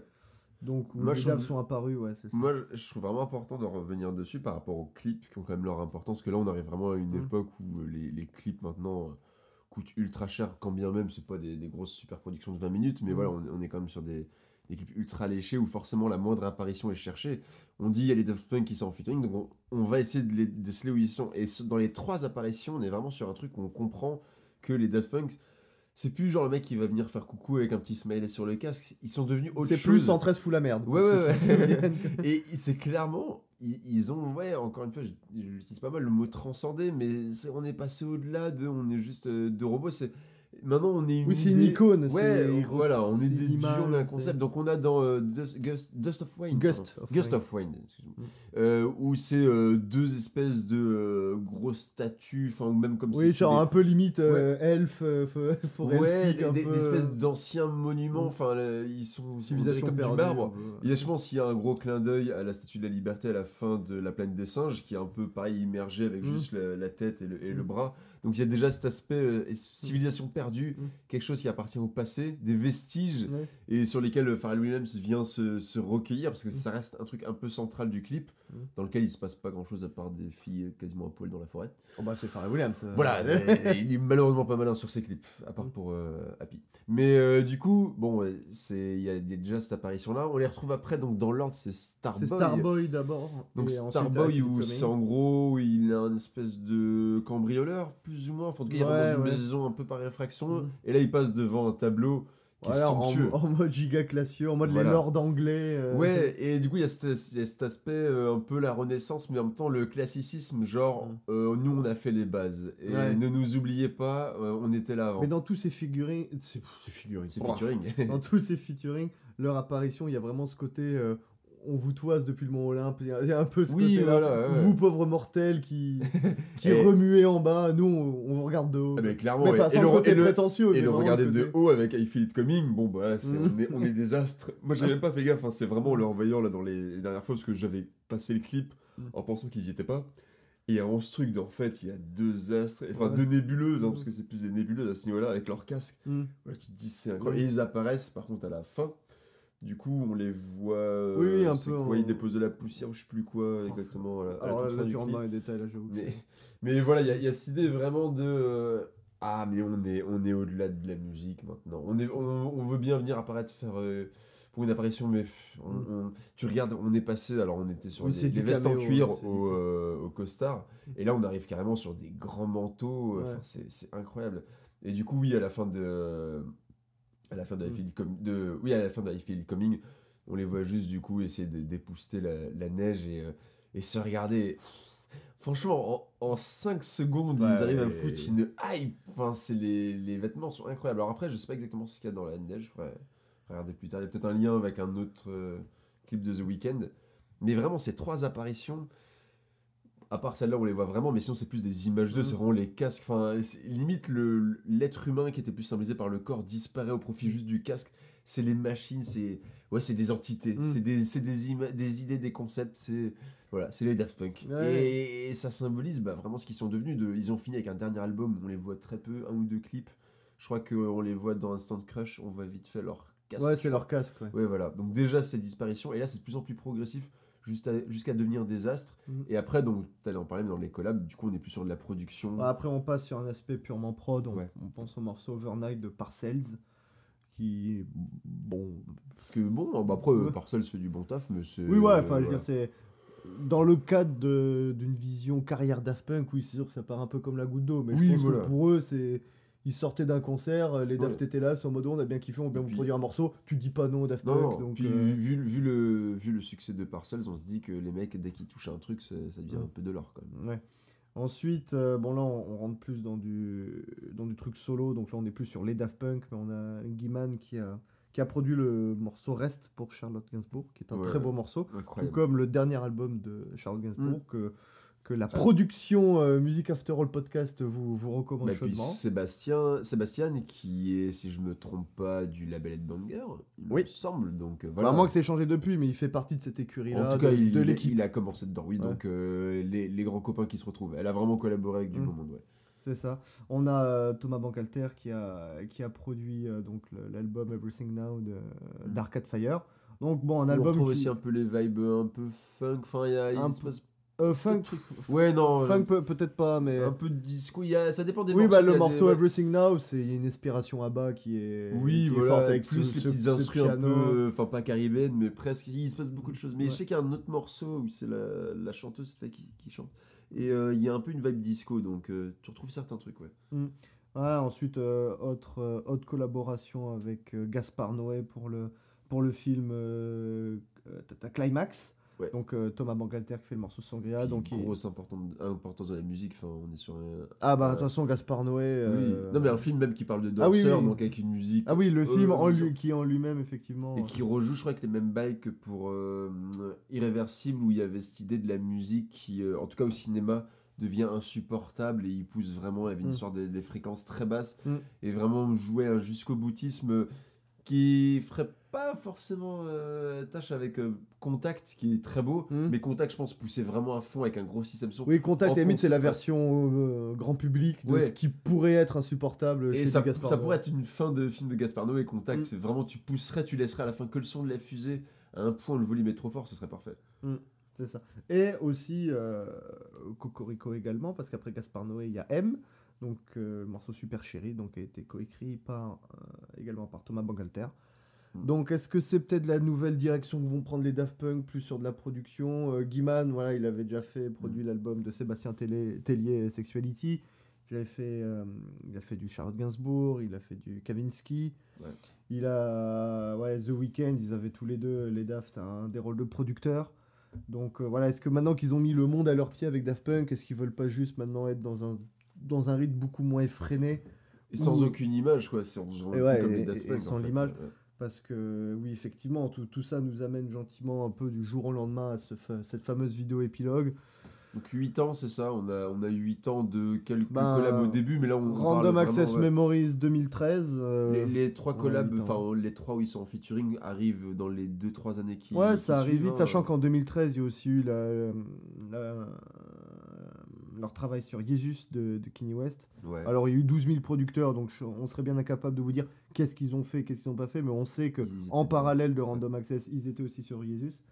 Donc, Donc, oui, euh, après, après avoir eu le, le, le sample où on, pourrait les penser dans là officiellement, ils travaillent avec. Mm. euh, Donc il y a un retour aussi de bon, tu nous as bien, bien honoré, on va te rendre service quoi. c'est ça. Ouais. Donc, euh, oui, il y a eu Random Access Memories, il y a eu les Grammy l'année d'après. Il n'y a cette pas eu les petite victoires de la affaire- musique. Il n'y a pas eu les victoires de la musique, ils ont, ils ont pas voulu.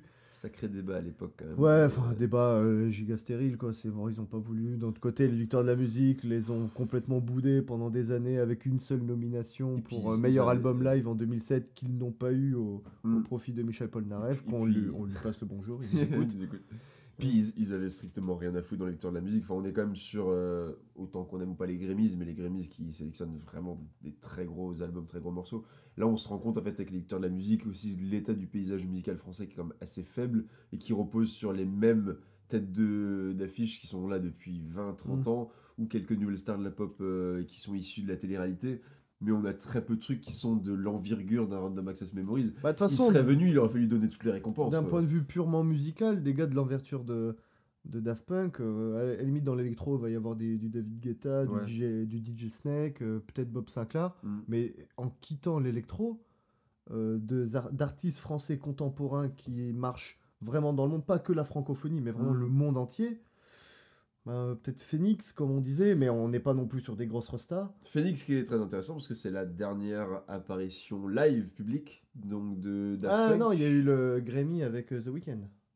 Oui, mais euh, dans un où on sait qu'il jouait vraiment. Non, enfin, c'est vraiment dans The Weeknd. Mais après, tout comme ils avaient fait un Grammy avec Kenny West en 2008, si je me souviens Ouais. bien, où là, pareil, ils font un peu de la figuration. Mm. Alors, c'est vrai qu'on ça peut paraître décevant, mais faut pas oublier que c'était Kenny West featuring Daft Punk, tout comme pour The Oui. Weeknd, c'était le show de The Weeknd featuring Daft Punk. Non, c'est plus gênant, c'est au niveau du matériel où ça semble très peu probable qu'ils fassent vraiment quelque chose, puisqu'on est sur. euh, ils sont à deux, je crois, sur ce qui est de la taille d'une tablette ou au moins d'un grand écran d'ordinateur. Mhm. Oui, puis il n'y avait pas de grands moments électro, il n'y avait pas de trucs. Voilà, bon, donc on, on, se dit, à est sur de la figuration. pause, voilà. on est- et, et par contre, le live de. Alors, on voit pas forcément le matos, hein, j'ai dit ça, Mm. mais on voit pas forcément le matos avec Phoenix. Par contre, on est sur du 20 bonnes minutes, je crois, de Mm. live.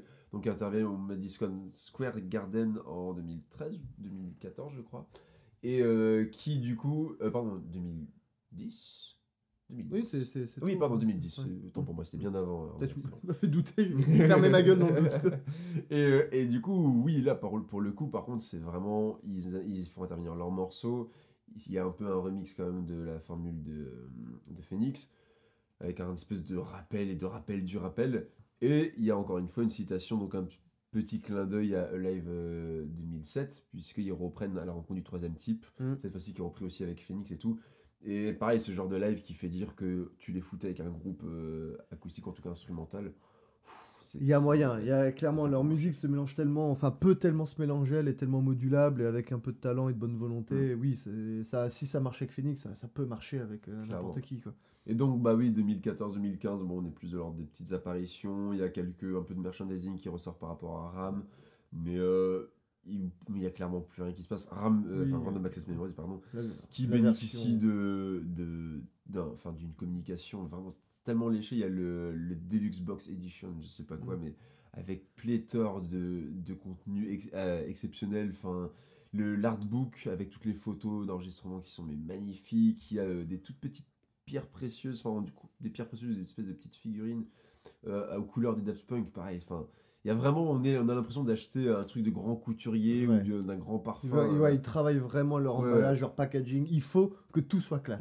Mais du Pour coup, Random Access, il faut que tout soit classe. Ce qui empêche d'en faire une com en mode euh, très fun ou quoi, c'est obligé de rester en fait très euh, euh, sobre et, et d'être très en retrait parce qu'au final le produit il faut le vendre Mm. voilà, dans un écran. Ah bah, c'est vraiment le, produit qui brille, Ouais. c'est le produit qui parle. Donc c'est vrai qu'au bout d'un ou deux ans il se passe plus grand chose, donc pas de remix, rien du tout. Et ensuite les années d'après, juste des Bah, disons des, des rumeurs, bon, ça, comme il y a à chaque fois, oui, il prépare un album, oui, Oui. le coronavirus a repoussé l'album des Daft Punk. Le fameux album Tron de Tron euh, complet qui, Ouais. qui ressort. Le festival qui avait été annoncé où il devait jouer finalement dans un coin perdu de l'Australie, je crois. Ah oui, ça c'était pour la, la com de Random Access Memories, Ouais.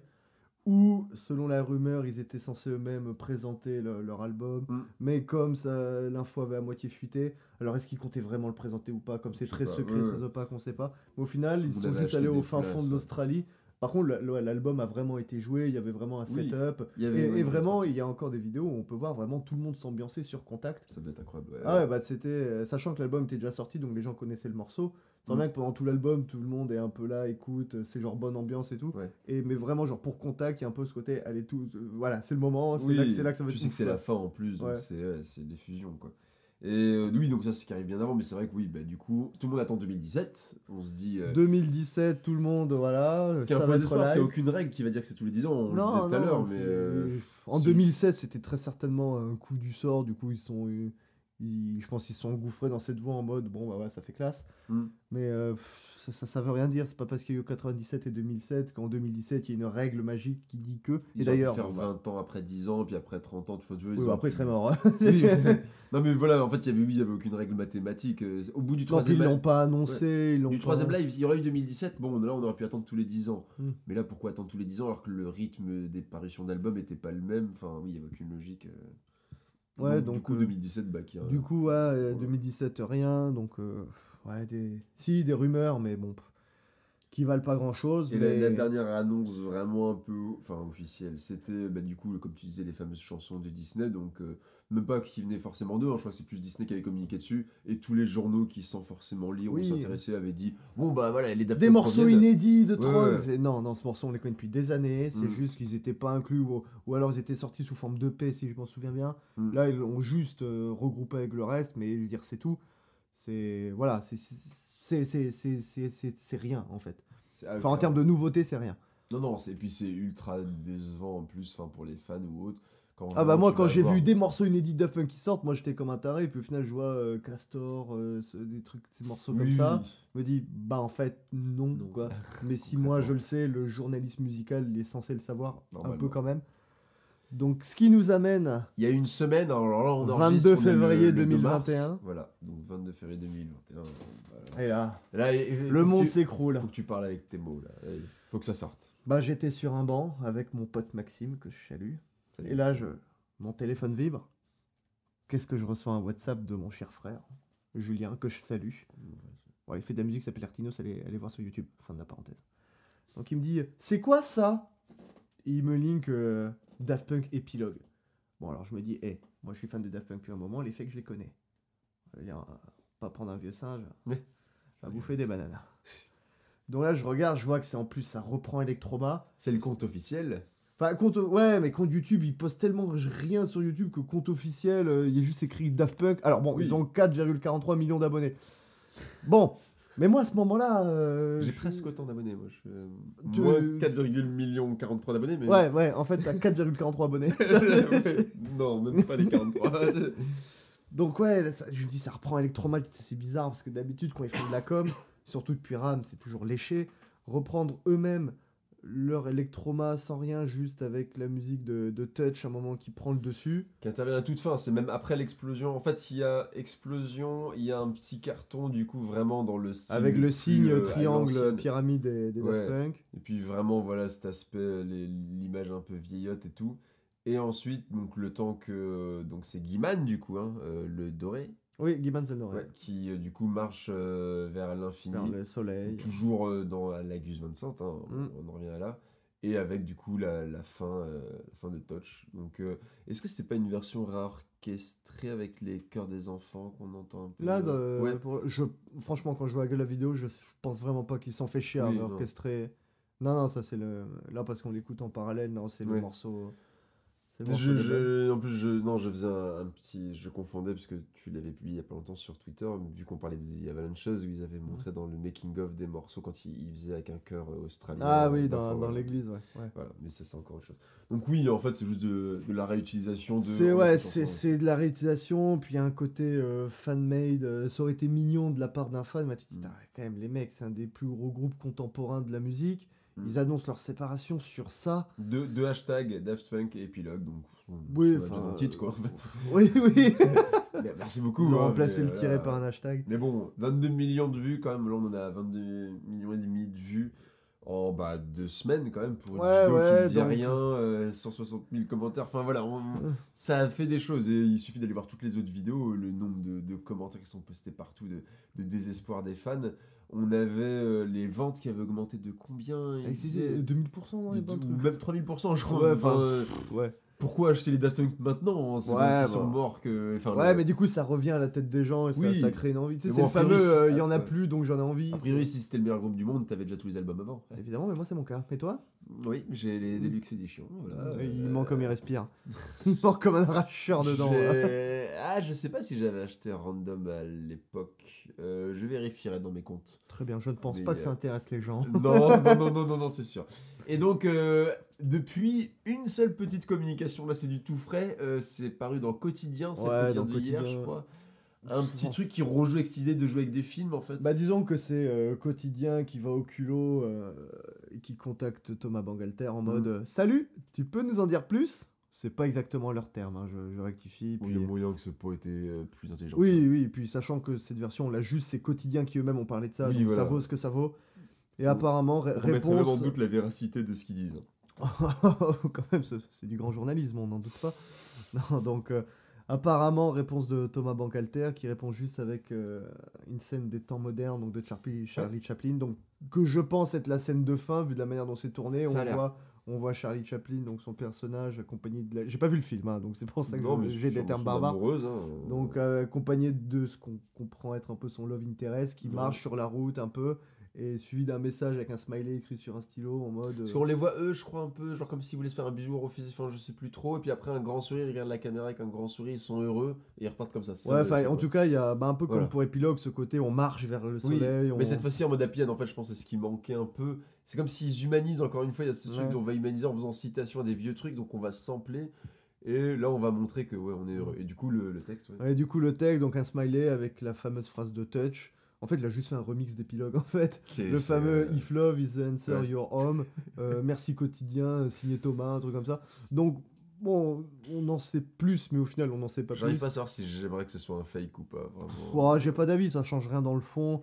C'est juste, encore c'est voilà, il a remplacé Ouais. la marche d'épilogue par la marche de Charlie Oui. Chaplin et, Et, et au lieu même d'essayer de faire un beau visuel comme on, on l'avait euh, dans le, le épilogue où il y avait marqué euh, 1993-2021, là on est vraiment sur un truc dessiné sur une feuille. Enfin, on- t'avais les moyens de faire un petit truc comme c'est. Il y a que- il y a comme ce côté un peu ingrat de après tout ce que vous avez soutenu là, ça fait plus, enfin ça- pas 10 ans, mais ça fait 8 ans que vous, vous attendez du vide Mm.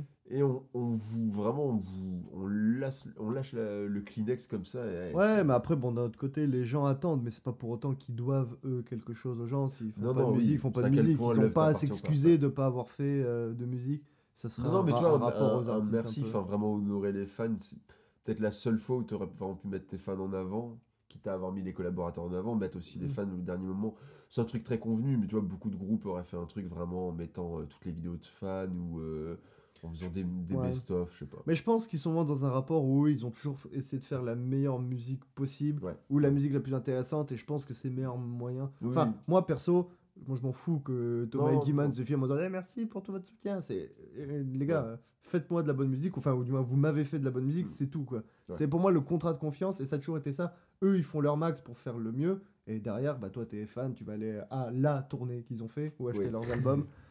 Donc c'est voilà, c'est un peu ce truc-là, et au final, ça rend les choses plus sobres, plus saines, et, et, et justement, pour moi, ils auraient remercié. Là, pour moi, on serait rentré un peu plus dans ce truc de starification, je trouve, un peu outrance. Là, voilà, ça reste sobre, comme ils sont, ils sont morts sobres, tout comme ils ont vécu sobre, et c'est au final pas, pas plus Toi, mal comme toi, ça. tu, le, tu le vivais comme un soulagement, du coup. Tu me Alors moi au le- final, enfin oui, ça, en, en- en vrai pour, pour la vanne, on a fait genre que c'était que j'étais ravagé et tout, mais, Ouais. mais au final non parce que là en partant comme ça, ils partent vraiment comme des rois quoi, ils partent vraiment comme des princes, ils, ça, ils partent au sommet et franchement qu'est-ce qu'on aurait préféré? Parce que je me dis s'ils arrêtent, c'est pas parce que c'est dire s'ils avaient eu l'inspiration, si tout allait bien euh, musicalement, artistiquement, ou peut-être euh, entre les deux, s'il faut, euh, j'espère pas, mais s'il faut, c'est entre les deux, ça, le courant Mm. passe plus. Bref, si tout allait bien, ils se seraient pas arrêtés. C'est évident. Ouais. Donc s'ils sont arrêtés, c'est que quelque chose n'allait pas. Donc c'est-à-dire qu'ils ont eu l'intelligence et la sagesse de se dire, bon, musicalement, on sent que ça a pu le faire, on arrête. Et combien de groupes ou d'artistes on a vu Ouais, continuer, insister Je veux dire, on, on parlait de Renault, enfin c'est- terrible ce qui est devenu Renault aujourd'hui. Oui. Le, mec, c'était un, ah, un des meilleurs et aujourd'hui, euh, connard de virus, putain, ça fait, ça fait mal. Il mais fait pas bon d'être fan de oui. Renault en 2021. Même en citant des trucs qui peuvent être un peu plus dans voilà, ce, ce côté am- américain de fou, mais moi, enfin, je repense toujours à Green Day, tu vois, qui ont connu leur apogée avec euh, American Idiot, où vraiment ils font un album concept et tout. Tu dis après ça, réfléchis bien au produit. Bah non, en fait, après ils ont fait une rossissée du truc en faisant juste un double album. Après, ils font un triple, enfin quadruple album avec euh, l'album live qui s'était rajouté à ça. Et depuis, genre vraiment, bah, ils sont partagés entre faire des nouveautés où on s'en fout et juste revenir en permanence sur American Idol. Ils avaient fait la comédie musicale, il y avait eu le, le making-of en film et tout. Et juste à plus savoir quoi faire parce que ce qu'on fait de nouveau, bah en fait, on se rend compte que, enfin, c'est pas qu'on n'est pas bon, mais le public s'en fout, Mhm. que le public veut toujours l'ancien truc et que l'ancien truc il est sorti. Donc qu'est-ce qu'on va faire? Bah, On va le remixer, on va faire des trucs, mais. Mhm. En fait, il n'y a, plus rien à proposer artistiquement. Le, c'est le- la machine est déjà à l'arrêt. Mhm. Et là, eux, ils ont jamais eu euh, l'acharnement thérapeutique de on, on va continuer à faire vivre quelque chose qui n'est pas. Par contre, il il y avait quand même toujours c'est envie parce que ça s'est pas arrêté, parce qu'on n'a pas Mhm. dit voilà, qu'il y a eu de rupture. Et donc là, juste le fait de dire non, c'est vraiment fini, Mhm. c'est quand même, c'est pas tant pour se soulager eux aussi que pour soulager les fans. Je pense que eux auraient très bien pu, peut-être, moi c'est mon interprétation, ne toujours rien faire et continuer comme ça. tu Oui, vois, en se disant une peut-être qu'à un moment ça ira mieux. Ouais. Et là, en fait, c'est plus aussi pour dire arrêtez d'y croire. Oui, il n'y avait pas d'autre moyen de le faire. À la limite, hein. c'est oui, c'est peut-être ça fait mal sur le moment, mais au Mm. moins le message passe plutôt qu'attendre année après année après année année après année. Donc au final, moi je préfère voilà, c'est si ça va plus et qu'il faut arrêter, bah et qu'ils aient eu l'intelligence d'arrêter, un peu comme une série, un peu Mm. comme Breaking Bad qui sait s'arrêter à la cinquième saison. Ouais. C'est bah là ils se sont arrêtés à l'équivalent de la cinquième saison de Breaking Bad et c'est mieux comme ça. Parce que là ils auraient continué, ce serait forcé à faire un album qui aurait été moins bon.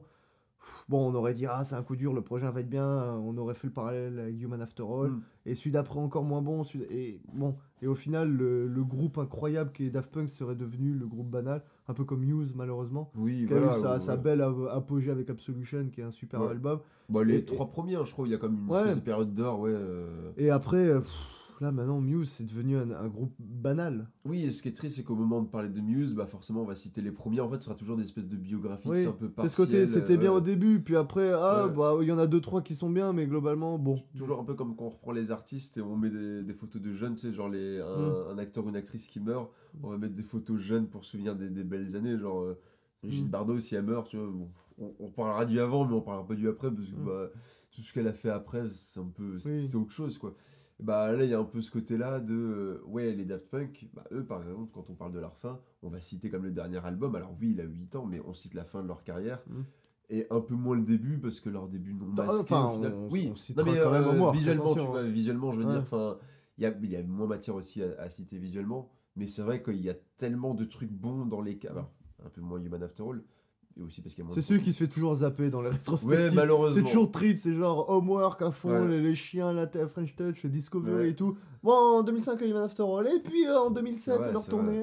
Alors qu'en plus, il y a eu comme des succès, comme on le disait, avec Technologique et tout, il y aurait des trucs à non, mais il y aurait des choses à dire. Il y aurait des choses à dire. Alors, c'est peut-être.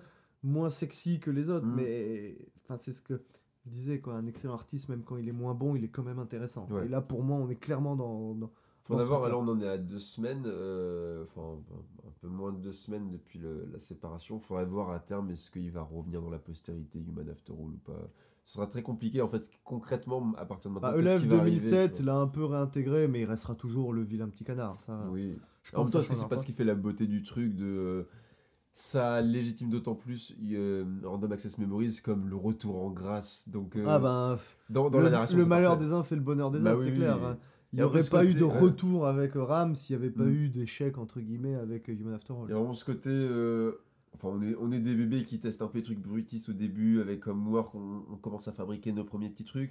Il y a ce côté très euh, l'enfance, mais ultra jovial, on danse, c'est la fête et Mm. tout avec euh, Discovery. Euh, avec Human After All, il y a un peu cette espèce d'adolescent, la- l'adolescence crise d'ado, c'est Ouais, je range pas on ma chambre et je prends pas ma- cuir. et je prends pas ma douche. Ouais, tu découvres la, la musique punk et tout, donc ouais, ce truc de. On se rebelle, et puis bah, on devient Et adulte. puis la daronisation. La avec- daronisation, mais la belle daronisation. Oui, c'est le, le, le vieux beau. Voilà, voilà, le vieux beau. Bon, bah maintenant je bois du whisky, mais sans glaçons, voilà. Mais ça, il le disait en interview euh, pour Random Access Memories. C'est ouais, avec le temps, on a appris à apprécier les hôtels de luxe et tout. Voilà, bon, le- euh, on n'est plus dans les rêves parties des années 90, euh, un peu chez, un peu perché. Il y avait ce truc avec, euh, comme on, on pouvait le dire avec euh, The Avalanche aussi, où euh, mine de rien, cette utilisation des samples qui se perd au fur et à mesure au profit de euh, vrais euh, d'instruments acoustiques ou de, de chanteurs ou des, des Mm. chanteuses qui peuvent venir au fur et à mesure et qui deviennent au final cas, Là, on est des chanteurs hein, dans, le cas de Daft Punk. Il y a quelque chose aussi de. On va maintenant se sampler nous-mêmes, ou en tout cas, on va créer les samples à partir d'un truc concret qu'on a à Mm. disposition. On a de boîte de samples, on va créer le sample qu'on veut en Mm, fait. C'est ça. Moi, je veux que ça sonne comme ça. Du coup, il y a un peu ce truc de. Et, et bon, c'est toujours un peu triste pour le- la vision du sample, mais comme si le sample était quelque chose de. On n'a rien d'autre, on n'a pas les moyens de- d'invoquer des artistes ou des, des instruments. Donc bon, on Après, c'est le cas, mais c'est pour moi, c'est pas triste. Effectivement, quand t'as pas les moyens d'avoir Nile Rodgers sous la main, bah, tu samples Nile Rodgers. Oui. Moi, on est plus sur du t'es malin débrouillard plus qu'un constat d'échec en fait. Mais il y a toujours ce. Enfin, moi, il y a toujours cette idée de, à partir du moment où vraiment on commence à avoir les moyens et aussi être sérieux, c'est aussi une vision de la musique. Le sample, on met un peu ça de côté. C'est dommage parce que, comme on l'a dit, le sample a toujours un aspect ludique. Et, Ouais, euh, après, je, je le vois plus comme des mecs qui se sont peut-être lassés avec le temps. Mm. Parce que c'est vrai qu'on on, on n'en a pas trop parlé, vu que le sample, on en a surtout évoqué pour The Avengers, mais les Daft Punk sont des gros sampleurs. Surtout, c'est surtout Discovery qui, qui en prend le plus, mais on en retrouve sur tous les albums, Ouais. à l'exception, enfin, plus ou moins l'exception de euh, Random Access Memories, qui n'en comporte aucun, si ce n'est sur le morceau Contact, qui est un morceau un peu différent des autres, vu que la jeunesse du morceau est bien plus ancienne que, que les autres. Ouais. Mais sinon, sur tous les autres, il n'y en a pas, euh, mais vraiment aucun. Alors bon, les mauvaises langues iront chercher des similitudes avec... euh, oh tiens, la- le, le petit riff de Get Lucky ressemble ouais, au riff d'un vrai, ouais. d'un d'un coréen au fin fond de... Eh, calmez-vous, je veux dire, des notes, il n'y en a pas des milliards, il suffit qu'il fasse un riff de quelques notes pour qu'il ressemble fatalement à un autre s'ils riff. veulent sampler et payer en sample. Enfin, si tu dépenses un million de dollars pour l'album, pourquoi t'irais voler un truc et pas juste acheter Non les mais droits, surtout, je veux dire, t'es les Daft Punk, t'as Nile Rodger avec toi, tu, tu vas pas voler, enfin c'est débile quoi. Oui. Nile Rodger, il t'en pond 12 000 quoi. Des... Par contre, on peut dire que Na- ils ont samplé Nile Rodgers d'une certaine manière parce qu'ils lui font faire ce qu'il fait d'habitude. Ah oui, bon là après on, on joue sur les mots. Non, mais c'est pour ça qu'au final, pour moi, il continue à faire du sample, mais c'est une nouvelle évolution du sample et qui se veut peut-être moins ludique, plus sérieuse et bah, qui revient au final à faire de la musique. Mais dans cet aspect-là de- d'invoquer des personnes, c'est comme s'ils avaient samplé du Pharrell Williams. Ils auraient pu concrètement, tu vois, peut-être en jouant avec certains de ses anciens tubes, Mm. parce qu'il change pas foncièrement sa manière de, de chanter. Mais bah là, en fait, on l'a sous la main et le sample, il va être tellement propre parce qu'on va lui faire chanter ce qu'on veut, comme on veut. Il n'y aura pas besoin de modification, il n'y aura pas besoin de tricher avec des, des haussements ou des baissements de ton, etc. Enfin, voilà. Oui, ça crée un ouais. rendu hyper propre, hyper enfin propre, pas comme si le, le sample était sale, mais plus dans le côté hyper authentique, Oui. hyper neuf, même si c'est de, de l'ancien neuf ou du neuf ancien un peu. Puis je pense que même tout album, enfin, toute musique confondue, on est quand même sur un des albums ouais, les, les plus mieux produits, les plus Ah mais en termes de léchés, production pure, c'est un, régal. hein. C'est un bonbon à chaque instant. Et à réécouter bien, enfin, il faut vous le conseiller au casque, hein, Mm. avec un bon casque ou avec des bonnes enceintes, que sais-je. Mais vraiment, à s'amuser à voir toutes les petites subtilités. Puis on est vraiment dans le genre d'album ou de morceau où à chaque fois que t'écoutes, c'est tiens, t'as ce petit, Ouais. ces petites guitares en fond, je l'avais pas entendu, ce Mm. petit truc. Alors qu'il n'y a pas tant de couches que ça, hein, mais c'est juste que les couches sont très Ouais. bien faites. Dans et- Touch et Giorgio, il y, en a- y en a pas mal, mais Oui, sinon ouais. tu, tu prends des morceaux plus simples comme Get Lucky, Fragment Mm. of Time ou Motherboard, c'est pas des morceaux qui, qui, qui vont dans tous les sens. Et pourtant, c'est tellement bien fait. En fait, c'est- tellement unique, ça paraît hyper simple, mais c'est du faux simple, en fait. C'est parce que c'est hyper pointu, ça va, ça va hyper loin. Mm. C'est. Ouais, non, Ça aurait été dur d'avoir un successeur à ça. Enfin, ça aurait Enfin, jamais il aurait mieux, fallu ouais. complètement changer de paradigme comme ils ont fait à chaque fois, mais il y aurait eu à nouveau les nouveaux grincements dedans. Et puis surtout, il aurait fallu changer de, de façon de faire, mais à nouveau être excellent dans cette nouvelle façon de faire. Pour moi, il y aurait eu un genre de Human After All 2. Donc, c'est-à-dire qu'après le truc qui a vraiment mis tout le monde d'accord in fine, où genre la planète entière a dansé dessus, il aurait fallu pas recréer une déception, mais faire un truc où on dit non, mais là on était classe et tout, on avait mis les petits costumes. On va revenir Non. un peu dégueulasse. Ouais, on va puer ouais, un peu. On va mettre un débardeur, une banane et, on- et tu l'avais dit. Enfin, pas- je dis pas ça par rapport à la et tout, mais on va faire du rap. Ouais, ouais, du peu. hein. Moi, moi c'était mon petit truc que j'avais ouais. dit à personne. J'étais en mode s'ils le font, je dirais. Ah, en fait, je l'avais dit. Ils sortent Mais les claquettes. ils ont, ils ont pas fait du, du hip-hop électro avec du, du gros rap de robot. Et moi, je suis sûr, il y a un truc à faire. hein. Ouais. Et en vrai, ouais. Quand tu vois le petit, le petit flow sur euh, Doing It Right, putain, il est insupportable à dire ce, ce, ce titre. Ouais. Tu sais, avec le, le truc un peu vocodé là, Ouais, ouais. il dit ah, bon, c'est eh, c'est du flow ça Bah hein oui, oui. Il y a un truc là Et au final, on on voit bien dans l'utilisation des, des samples de- dans les, les featuring qui peuvent être faits entre les artistes électro et rap que il y a cette idée aussi de la boucle, en tout cas instrumentale, où après t'as plus qu'à rapper dessus. Bah, du coup, il y a beaucoup de musique des Daft Punk, je pense, qui s'y prêtent. On, on a pu le voir via quelques hésitations, bah, notamment dans Guitar, euh, DJ Hero, où il y a 2-3 morceaux qui utilisent du rap. Au final, tu te dis, ah non. Ouais, puis euh, à, côtoyer des gars comme Pharrell, des gars comme Kenny Bah, West, voilà. Des gars comme The Weeknd, tu dis bah. Ça aurait été du très haut de gamme en rap, mais ça aurait été du, du très bon, quoi. Enfin, je... il y avait un truc à faire. Ouais. Ah, donc beaucoup pleurent le featuring avec PNL qui ne se fera jamais. C'est vrai que ça aurait, ça, ça aurait pu. Oui, oui, ils auraient pu, quitte à revenir dans le, vers la culture française et prendre celle qui a peut-être dénigrée par certains et en Ouais, c'est ça. vois, ouais. puis même le, le travail que font PNL sur les, sur les voix euh, Mm. peut se rapprocher un peu à Quand l'initiative. tu te dis, bon, c'est les premiers à faire un clip sur la Tour Eiffel, bon voilà, Mm. autant prendre de, de, de mégalodons, quoi, c'est bah, c'est vrai que on disait en, en, en gars français international. Alors j'avoue que je sais pas si PNL fonctionne à l'international, mais c'est peut-être ceux qui pourraient. avoir- quand même. Ah ouais, bah c'est peut-être ceux qui auraient peut-être plus la carrure de pouvoir avoir un- une dimension. euh, Ouais, Parce que quand tu vois la gestion de la com de PNL, ils sont vraiment très très bons. Et un truc qui revient un peu à la, à la Daft Punk, de, alors pas forcément pour le côté casqué, mais ils refusent la plupart des interviews. Oui, oui, crois. ils ont. ils- Et par contre, et ils puis ils restent côté, indépendants ouais. aussi. Et euh. ils ont une com par contre qui maîtrisent à côté du feu de Dieu. Mm. On trouve ce truc du duo vraiment enfin Mm. iconique avec leur tête sur les. Oui, bah leur, pochette de, de deux frères, ils sont vraiment euh, mis, euh, enfin vraiment ouais, mis en avant, euh, Ouais, ouais, ouais. hyper euh, romantisés quoi, la manière dont ils Donc sont au représentés. final, oui, il y a des, des trucs similaires. Après, c'est vrai que par contre, pour, si on devait parler un peu de l'héritage et des trucs qui pourraient s'en rapprocher le plus, Phoenix a beau être très loin dans le style, je pense que Phoenix a été grandement influencé. Et ce qui se rapproche de, de si près de, en termes de carrure et de proposer un gros concert, bah, ils ont fait le Madison Square Garden, ils l'ont refait, je crois, depuis 2010, il faudrait que je vérifie.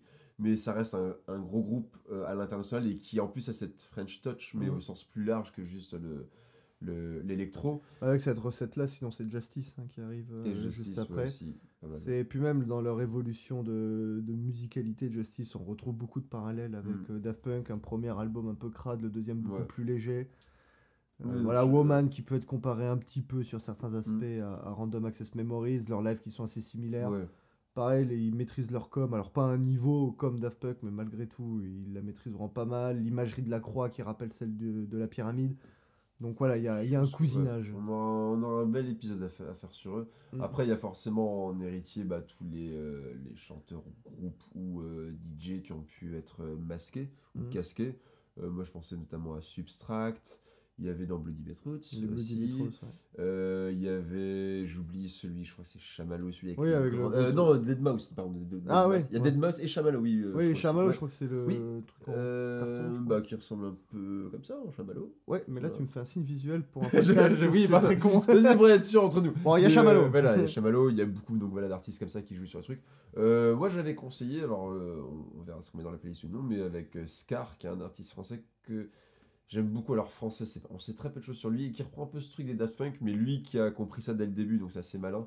On retrouve très peu de trucs sur lui. Il a fait un ou deux titres qui marchent plutôt pas mal. On n'est pas de l'ordre du, des millions, mais euh, ça fait son petit bonhomme de chemin. C'est de Bon, on mettra ça en, très en efficace. lien. Ouais, et qui reprend vraiment ce truc. Donc voilà pour l'anecdote où il, en fait il a envoyé à un producteur vraiment des démos sans rien dire, sans aucun moyen de le contacter derrière. Donc vraiment le se mettre en retrait le plus possible à un point où même tes collaborateurs, au final, tu, tu te mets pas en avant, enfin, laisse un numéro, quoi. Et il revient 7 ans après avec l'album qui est un peu plus fini. Et le mec fait, bon, bah ok, je te signe en fait, c'est voilà, je te signe direct. Bon, je pense pas qu'il connaîtra un aussi gros succès que ça, mais voilà, il y a quelques clips qui tournent de lui sur internet où il a cette espèce d'avatar, euh, un peu de lui en 3D. On suppose que ça lui ressemble, mais on sait pas trop. Avec des clips de danse qui sont assez fun à voir, si vous avez l'occasion. Et voilà, on mettra ça. Et moi, je trouve que c'est dans les héritiers les plus euh, globales à la fois d'être euh, masqué, de communiquer très peu sur soi. Et puis un peu musicalement, il commence à tenter des trucs. Alors, on est vraiment sur de la pop électro hein, pour l'instant un peu pas insignifiante, mais vraiment innocente, voilà. Mais il y a moyen, on sent déjà des petits trucs d'orchestration et tout, il y a moyen de faire des trucs, euh, et de- Mm. d'aller vers peut-être l'envergure d'un Woodkid, parce qu'on peut aussi citer Woodkid dans Ouais, ce genre d'artiste, ça ouais. peut être influencé, à tester vraiment, à Oui, invoquer d'autres influences que Dans la sphère française, on a Uppermost aussi qui reprend pas Mm. mal de, de Daft Punk et qui s'en réclame aussi. On a euh, bon, beaucoup parlent Madéon, alors j'avoue que moi Madéon je connais pas plus que ça, mais même lui de toute façon Ouais, Madéon lui-même euh, se réclame euh, de, de l'école Oui. Daft Punk, il a crié tout son amour lors de, lors de leur séparation. Et puis, bah, c'est aussi un peu grâce à eux qu'il s'est fait connaître. hein. Il y a, il y a Avec son bien fameux, euh, évidemment euh, match-up, plein de- voilà, Mm. mais le, le pop culture euh, mashup qui, du coup, est- a été un. Un pur succès. On reconnaît très bien les Daft Punk dedans. Et ouais, 55 millions de vues, on est, on Mm. est quand même pas mal pour. À l'époque, je crois, il était mineur en plus encore. Ah oui, Moi, je crois, oui, je l'ai vu, au lycée. 17 ouais. piges, hein, ouais, Ouais. C'était c'était fou de voir ce qu'il était capable de faire. C'est vrai, ouais. Et c'est un autre type de DJing en plus où vraiment lui ça joue vraiment avec les samples et à ce côté on revient presque à du clavier de appuyer sur Mm. les, les bons Ouais, pour lancer la, la bonne boucle au bon et moment. qui est beaucoup plus visuel aussi dans ce que ça montre. Alors, c'est encore autre chose, mais dans ce qu'un artiste électro montre de ce qu'il fait, Mm. ce qui est intéressant parce que c'est vrai qu'avec les Daft Punk, on aura beau dire. On les voit vite fait, je crois, dans le live de Weekend où c'est filmé de haut, mais on comprend même pas trop parce que c'est une Oui, interface un peu cryptique faite exprès. voilà, c'est c'est pas. Ils, ils sont pas dans la démonstration. Voilà. c'est- Ils, ils font, on sait qu'ils savent faire, Mm. Ils savent qu'on sait qu'ils savent, Oui. mais voilà, ils vont pas le montrer, ils vont pas sortir le. vut, Voilà. Mais y a un peu, ça, après, c'est un peu documenté. Alors, autant pour le live que pour euh, ce qu'ils font en, en studio au niveau matos, il y a quand même pas mal de trucs. On, on sait notamment qu'ils travaillent un peu avec le logiciel Pro Tools. Ce qui est assez marrant Mm. pour Random Access Memories parce que d'ailleurs, ils expliquent tout le procédé d'enregistrer des vrais instruments, les rebalancer dans le logiciel, puis avec le logiciel rebalancer pour que ce soit rejoué. Enfin, tout un bordel. Mais voilà, on a quelques indications sur ce qu'ils jouent en live, mais techniquement.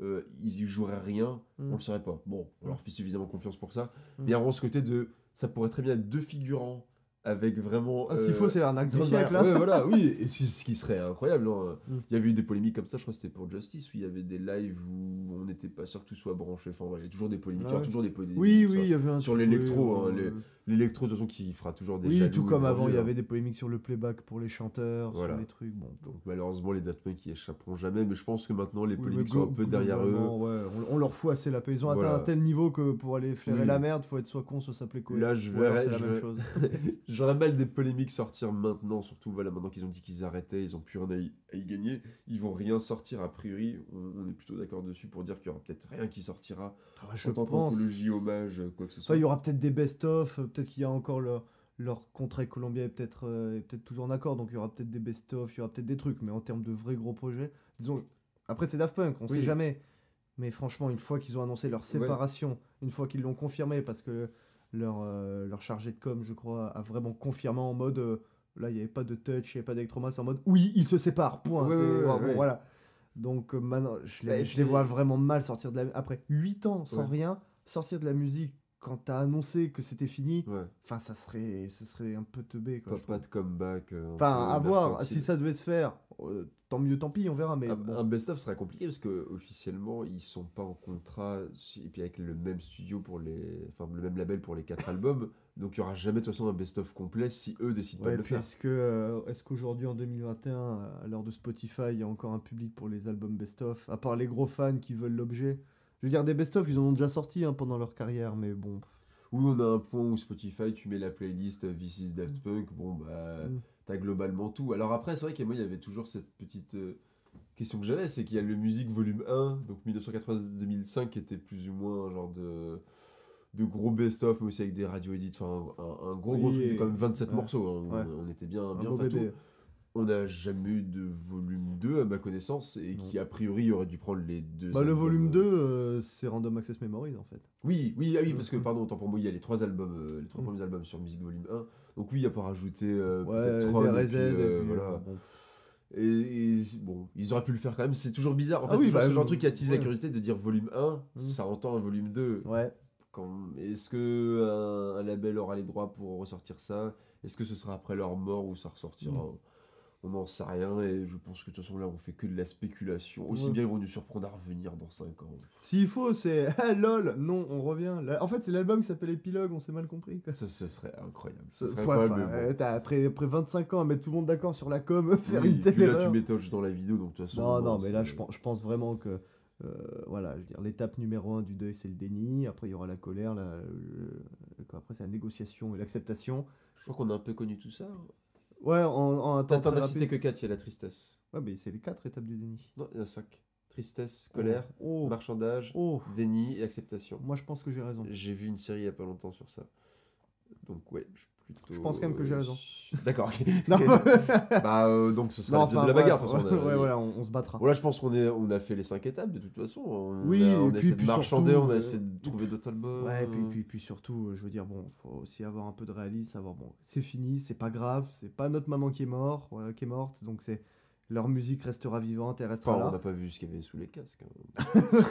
Oui, bah, euh, Non, et puis surtout, euh, il faut le rappeler, ils ne sont pas morts. C'est quand même un gros truc. ouais, voilà. Un événement aussi grand sur juste une séparation, pas. euh, Puis une surtout, c'est pas Thomas et Gaiman qu'on dit on arrête définitivement la musique. C'est juste Daft Punk s'arrête. Voilà. Je serais pas étonné que maintenant que tout le poids Daft Punk, parce que moi c'est ma petite théorie personnelle qui vaut, euh, qui ne vaut que ma parole, mais je pense que Daft Punk était devenu tellement, certes énorme en termes de représentation, mais ça devait être un énorme paquebot avec énormément d'inertie, Mm. où genre, bah, quand t'es Daft Punk, ils en étaient arrivés à un point où tu peux pas juste sortir un morceau, tu peux pas juste sortir une phase B, Ouais, tu peux pas faire The Fall comme a fait Damon Albarn avec Gorillaz.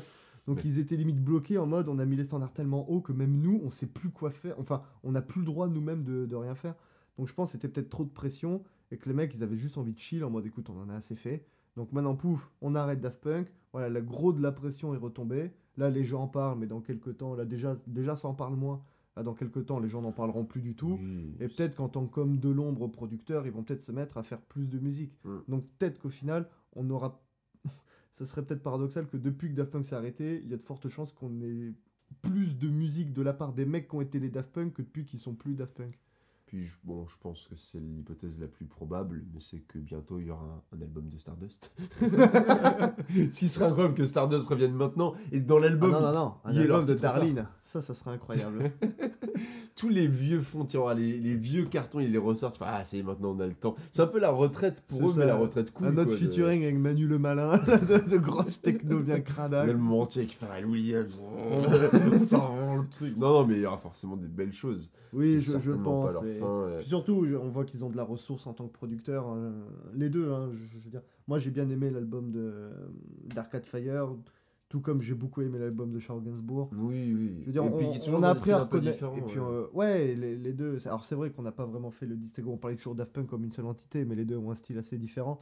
Euh, Guiman a beaucoup plus de sensibilité et on va plus le reconnaître de par ses synthés, que ça soit par exemple bah, celui de, de Nightcall, de Instant Crush, de Disc War Mhm. sur Trod, par exemple. Alors que Thomas, il, est, il a un style qui est beaucoup plus technique. Et on sent euh, ouais, beaucoup. De toute façon, c'est son profil à lui. c'est Il est geek, il, est- il aime la machine, il aime la technique. Ouais. Donc c'est comme ça que les deux fonctionnaient, hein, ou du moins ce qu'on en sait, c'est vraiment le bitouillage un peu, un peu relou, c'est Thomas qui s'y colle. Et par contre, euh, l'idée qu'il faut avoir, la sensibilité ou le jugement qu'il faut au bon moment, c'est plus Guiman qui va l'avoir. Ouais. Donc les, deux- les deux fonctionnaient comme ça, je veux dire l'épée et le bouclier un peu. Quoi. Donc les deux vont nous amener à de, à de bonnes choses, euh, chacun de leur côté. Et peut-être, va savoir, hein, l'avantage des, casques de robots, c'est que ça masque l'effet du temps. Donc si dans 30 ans ils reviennent sous casque de robot, ils seront visuellement toujours aussi jeunes, façon de parler. Ou peut-être qu'ils lègueront les casques à, quelqu'un, à un autre duo. Donc peut-être qu'un jour il y aura un retour. Ce sera peut-être une bonne idée, peut-être une mauvaise. On verra à ce moment-là. Je pense que il l'avait dit encore une fois avec ce magnifique projet, mais la musique sonne mieux avec eux, enfin avec vous. Donc euh, clairement, tout ce qu'on peut leur souhaiter, c'est de faire le plus de nouveaux tubes pour plein de projets divers, Ouais, de, ouais. de même faire des beaux retours d'artistes, hein, parce que Et puis, de toute façon, ils Gainsbourg ont- qui revenait après un Ouais, gros et truc. puis de toute façon, ils en ont tellement fait. Enfin, tellement fait ça. Il y a des Oui. carrières qui sont bien plus prolifiques. Mais bon, voilà, on a quatre albums, plus de live. Plus ça, une BO. C'est, enfin voilà, on, on a de quoi se mettre sous la dent, on a de quoi encore bouffer du Daft Punk. Ce qu'ils ont fait, c'était incroyable. C'est euh, à l'échelle de la musique électronique française, ça n'a jamais été fait. Il y a d'autres stars françaises de la musique électro. Ouais, ou alors faut se lever tôt. hein. Ouais, pour, pour arriver à, à transformer euh, la à la fois la musique électronique, mais aussi les modes du moment à Oui. échelle mondiale, c'est. Puis il y a une telle diversité qui fait qu'ils sont aussi arrivés au bon moment où forcément. Oui, ils ont, ils ont été voilà. euh, très Il y a lucky une- il y a une dans- div- dans, dans Il y a une cette diversité d'artistes, de genres, tout est accessible. Maintenant, il y a Internet aussi qui Mm. fait que maintenant tout est connu. C'est vrai qu'à l'époque, il y avait peut-être d'autres personnes qui faisaient ça mais qui n'ont pas pu être connues. Mm. Bah, eux, ils ont pris C'était plus dur de voilà. faire de la musique, mais il y avait entre guillemets moins de concurrence Voilà. aussi. quoi. Maintenant, trouver des concepts puis juste dire on met un casque, bon, bah ça tout le monde le fait aussi. Enfin, Il faudrait trouver une autre idée encore plus révolutionnaire, encore plus machin. Donc, je vais dire Daft Punk. Days. mais. The- oh, oh. The Burmese qui est donc le groupe de. Ah Allez voir, il fait de la très bonne musique, hein. On en reparlera, il y aura un épisode spécial. on Oh, dira pas que c'est moi. Le 1er avril, on fera ça. D'accord. non, enfin, pour, pour le coup, pour revenir à Daft Punk, on est vraiment sur le genre de mecs qui mangent à la même table que, que des gars comme Pierre-Henry, Jean-Michel Jarre ou Ouais. Kraftwerk. Vraiment des mecs qui peuvent se targuer de on a, on a bougé le game en fait. Ouais. Et c'est peut-être la petite différence que je ferais avec des gars comme Guetta qui sont aussi des mastodontes mais qui suivent le game plus qu'ils ne le modifient eux-mêmes. Oui. Puis qui, enfin, qui sont vachement plus dans le système mainstream, mine de rien. Mm. Euh, les Daft Punk restent des artistes indés, mais étaient le haut du panier des C'était les plus gros indés, je pense, qu'on Ouais, ait pu avoir. Enfin, il y a peut-être deux trois gros, mais voilà, c'était assez incroyable. Donc, Ils euh, se sont jamais trahis. Alors on pourrait dire oui, Tron, euh, c'est pour Disney. On peut, on peut dire oui, Get Lucky, ça a été un, un gros tube commercial. Mais je veux dire, à partir du moment où tu fais que deux tournées en 25 ans, j'estime que tu peux pas être commercial. pas. Quand, quand tu fais un film que tu ne dispenses que un mercredi par semaine à minuit, Non. tu peux pas être commercial. il y avait tellement d'argent à se faire que même s'ils s'en sont faits, faut pas oublier. Enfin, il y a eu des partenariats commerciaux, il y a forcément eu plein de trucs, mais ils pouvaient faire Et tellement encore plus. pas tant que ça, on n'a pas trop vu de pub. Alors je sais qu'à leur début, ils avaient fait une pub pour des jeans, je crois, au Japon, il me semble. Mais mine de rien, en termes de pure pub, Oui, oui, Bah, je a- parle plus dans des trucs, tu vois, du. euh, bon, forcément, tu vois, les grands couturiers qui peuvent les habiller, ce genre de trucs. Enfin, il y a ce côté classe. euh, je crois qu'à l'approche des Grammy, il y a peut-être une pub, faudrait que je la retrouve. Mais euh, oui, non, il y a- il y a- on n'est pas au sens vraiment d'un artiste qui ferait un placement de produit dégueulasse dans une pub avec. sais, Enfin, dans un clip, avec genre le, le casque de Beats qui apparaît dans un clip. Enfin, la non, canette de ils- Pepsi. ouais. Ils se sont un peu plus respectés que ça quand même. Donc clairement, Puis oui, c'est des mecs euh, qui ont dit non à Madonna, quoi. Oui, s'ils voulaient vraiment faire plus de, de fric que ça, ils auraient pu. Donc au final, ça va. Glo- Globalement, le, constat est Je pense positif. qu'on peut dire Daft Punk est mort, vive. Vive Daft Punk. Punk. Putain, c'est la punchline que je me réservais. Tu me l'as volé. Je te, ouais, bon, ouais, je te laisserai la refaire. Bah de toute façon, on va conclure. hein, euh, Ouais, bon, J'ai même envie de dire, on a conclu. On a conclu et on se retrouve bah, dans quelques semaines, quelques jours, on verra, peut-être quelques mois, on sait pas. Ouais, Quand le donc temps nous le dira. tout, tout ce qu'on vous a listé, on va essayer de vous mettre ça en, en- en description sous, sous forme de lien. On va aussi joindre, euh, c'est ce qu'on avait fait, euh, alors on l'avait pas annoncé pour The Avalanches, Mm. mais c'est je pense qu'on va faire, c'est pour chaque artiste qu'on va, qu'on va traiter, on va mettre en lien euh, une playlist de ce qui est pour nous un peu notre best-of à nous. Ouais. Notre best-of à nous, euh, alors très subjectif évidemment, donc parfait pour découvrir ou redécouvrir Mhm. euh, ces artistes-là. Donc Daft Punk y aura droit aussi. Mm, Et sur puis- Spotify. Sur Spotify, c'est ça. Et de toute façon, on, on partage tout ça sur, euh, sur Twitter parce que on a un Twitter. On a un Twitter, page YouTube, euh, sûrement page Facebook, peut-être Avignon, on verra, mais tout ça à l'adresse Music After All. euh, c'est ça. Ouais, donc on regroupe euh, tout, euh, tout. Voilà, ça va surtout être ouais, Twitter, c'est parfait pour, pour communiquer, c'est le plus simple. Donc voilà, si jamais, si jamais ça vous dit, n'hésitez pas. Et Puis je pense qu'on a fait le je tour, crois hein. que ouais, on- putain, Après cet épisode fly, il faut savoir débrancher. il faut les savoir arrêter, il faut savoir Faut dire partir. stop. Mais on a encore plein d'artistes trop cool. Et je pense qu'on reviendra sur les Daft Punk à des moments d'autres. On va reparler Bah. de Kanye West, il y aura Justice. Enfin, ils vont revenir d'une manière ou d'une autre, les Daft Punk. Voilà, c'est ils ont influencé beaucoup trop d'artistes dont on va parler. Mm. Et euh, oui, il y aura des Daft Punk. Il y aura toujours des Daft Punk. Daft Punk, Daft Punk After All, peut-être Oh. Je, je les fous, alors, le... l'idée était foireuse, t'as foiré l'idée Ouais, foireuse. voilà, donc j'ai peut-être anobli, je ne sais Pas pas. des masses. Mais voilà, bon, ouais, écoute, je te laisse le mot de la fin. Non, bah, le mot de la fin, voilà. Comme vous pouvez le voir, on continue à parler parce que enfin, moi je me sens bien pour les Daft Punk. Je pourrais continuer encore des heures et des heures à, à- à causer, mais là on dit, on dit plus trop grand chose. On espère que ça vous a plu. Voilà, c'est un, un- un épisode qu'on a fait un petit peu en réaction, un peu dans l'émotion Est-ce qu'il est peut-être pas aussi propre que qu'on aimerait? Il est peut-être pas aussi bien qu'il aurait dû être. Mais en tout cas, il sort du cœur, ça c'est sûr. Moi, enfin, je sais que Kevin, il kiffe les Daft Punk, il n'y a pas de souci là-dessus. Moi, c'est vraiment mon groupe préféré. C'est Ça va, ça va. J'aime bien. non, moi, c'est- c'est c'est mon groupe. Ça a été une claque que je me suis pris quand j'étais euh, un jeune lycéen qui m'a pas lâché depuis. Ça m'a ouvert les yeux sur ce qu'était ou ce que pouvait être la musique électronique, la musique tout court. J'ai vécu, euh, alors en termes de fan de Daft Punk, je suis devenu fan à peu près en 2012, donc pile entre Tron et, ouais. et Random Access Memories. Donc au final, la sortie de RAM, c'était peut-être la seule sortie de Daft Punk que j'ai vécue et ça a été un moment de ma vie, mais complètement ouf. Ouais, c'est re- dommage de rater ça. Ouais. Ouais, Devenir non, mais- fan de Daft Punk ah, après, bon, c'est bien, ouais, mais... mais ouais, ça, ça doit être dommage. Et encore, enfin, ça doit être tellement bien d'être depuis le début. Enfin, Mm.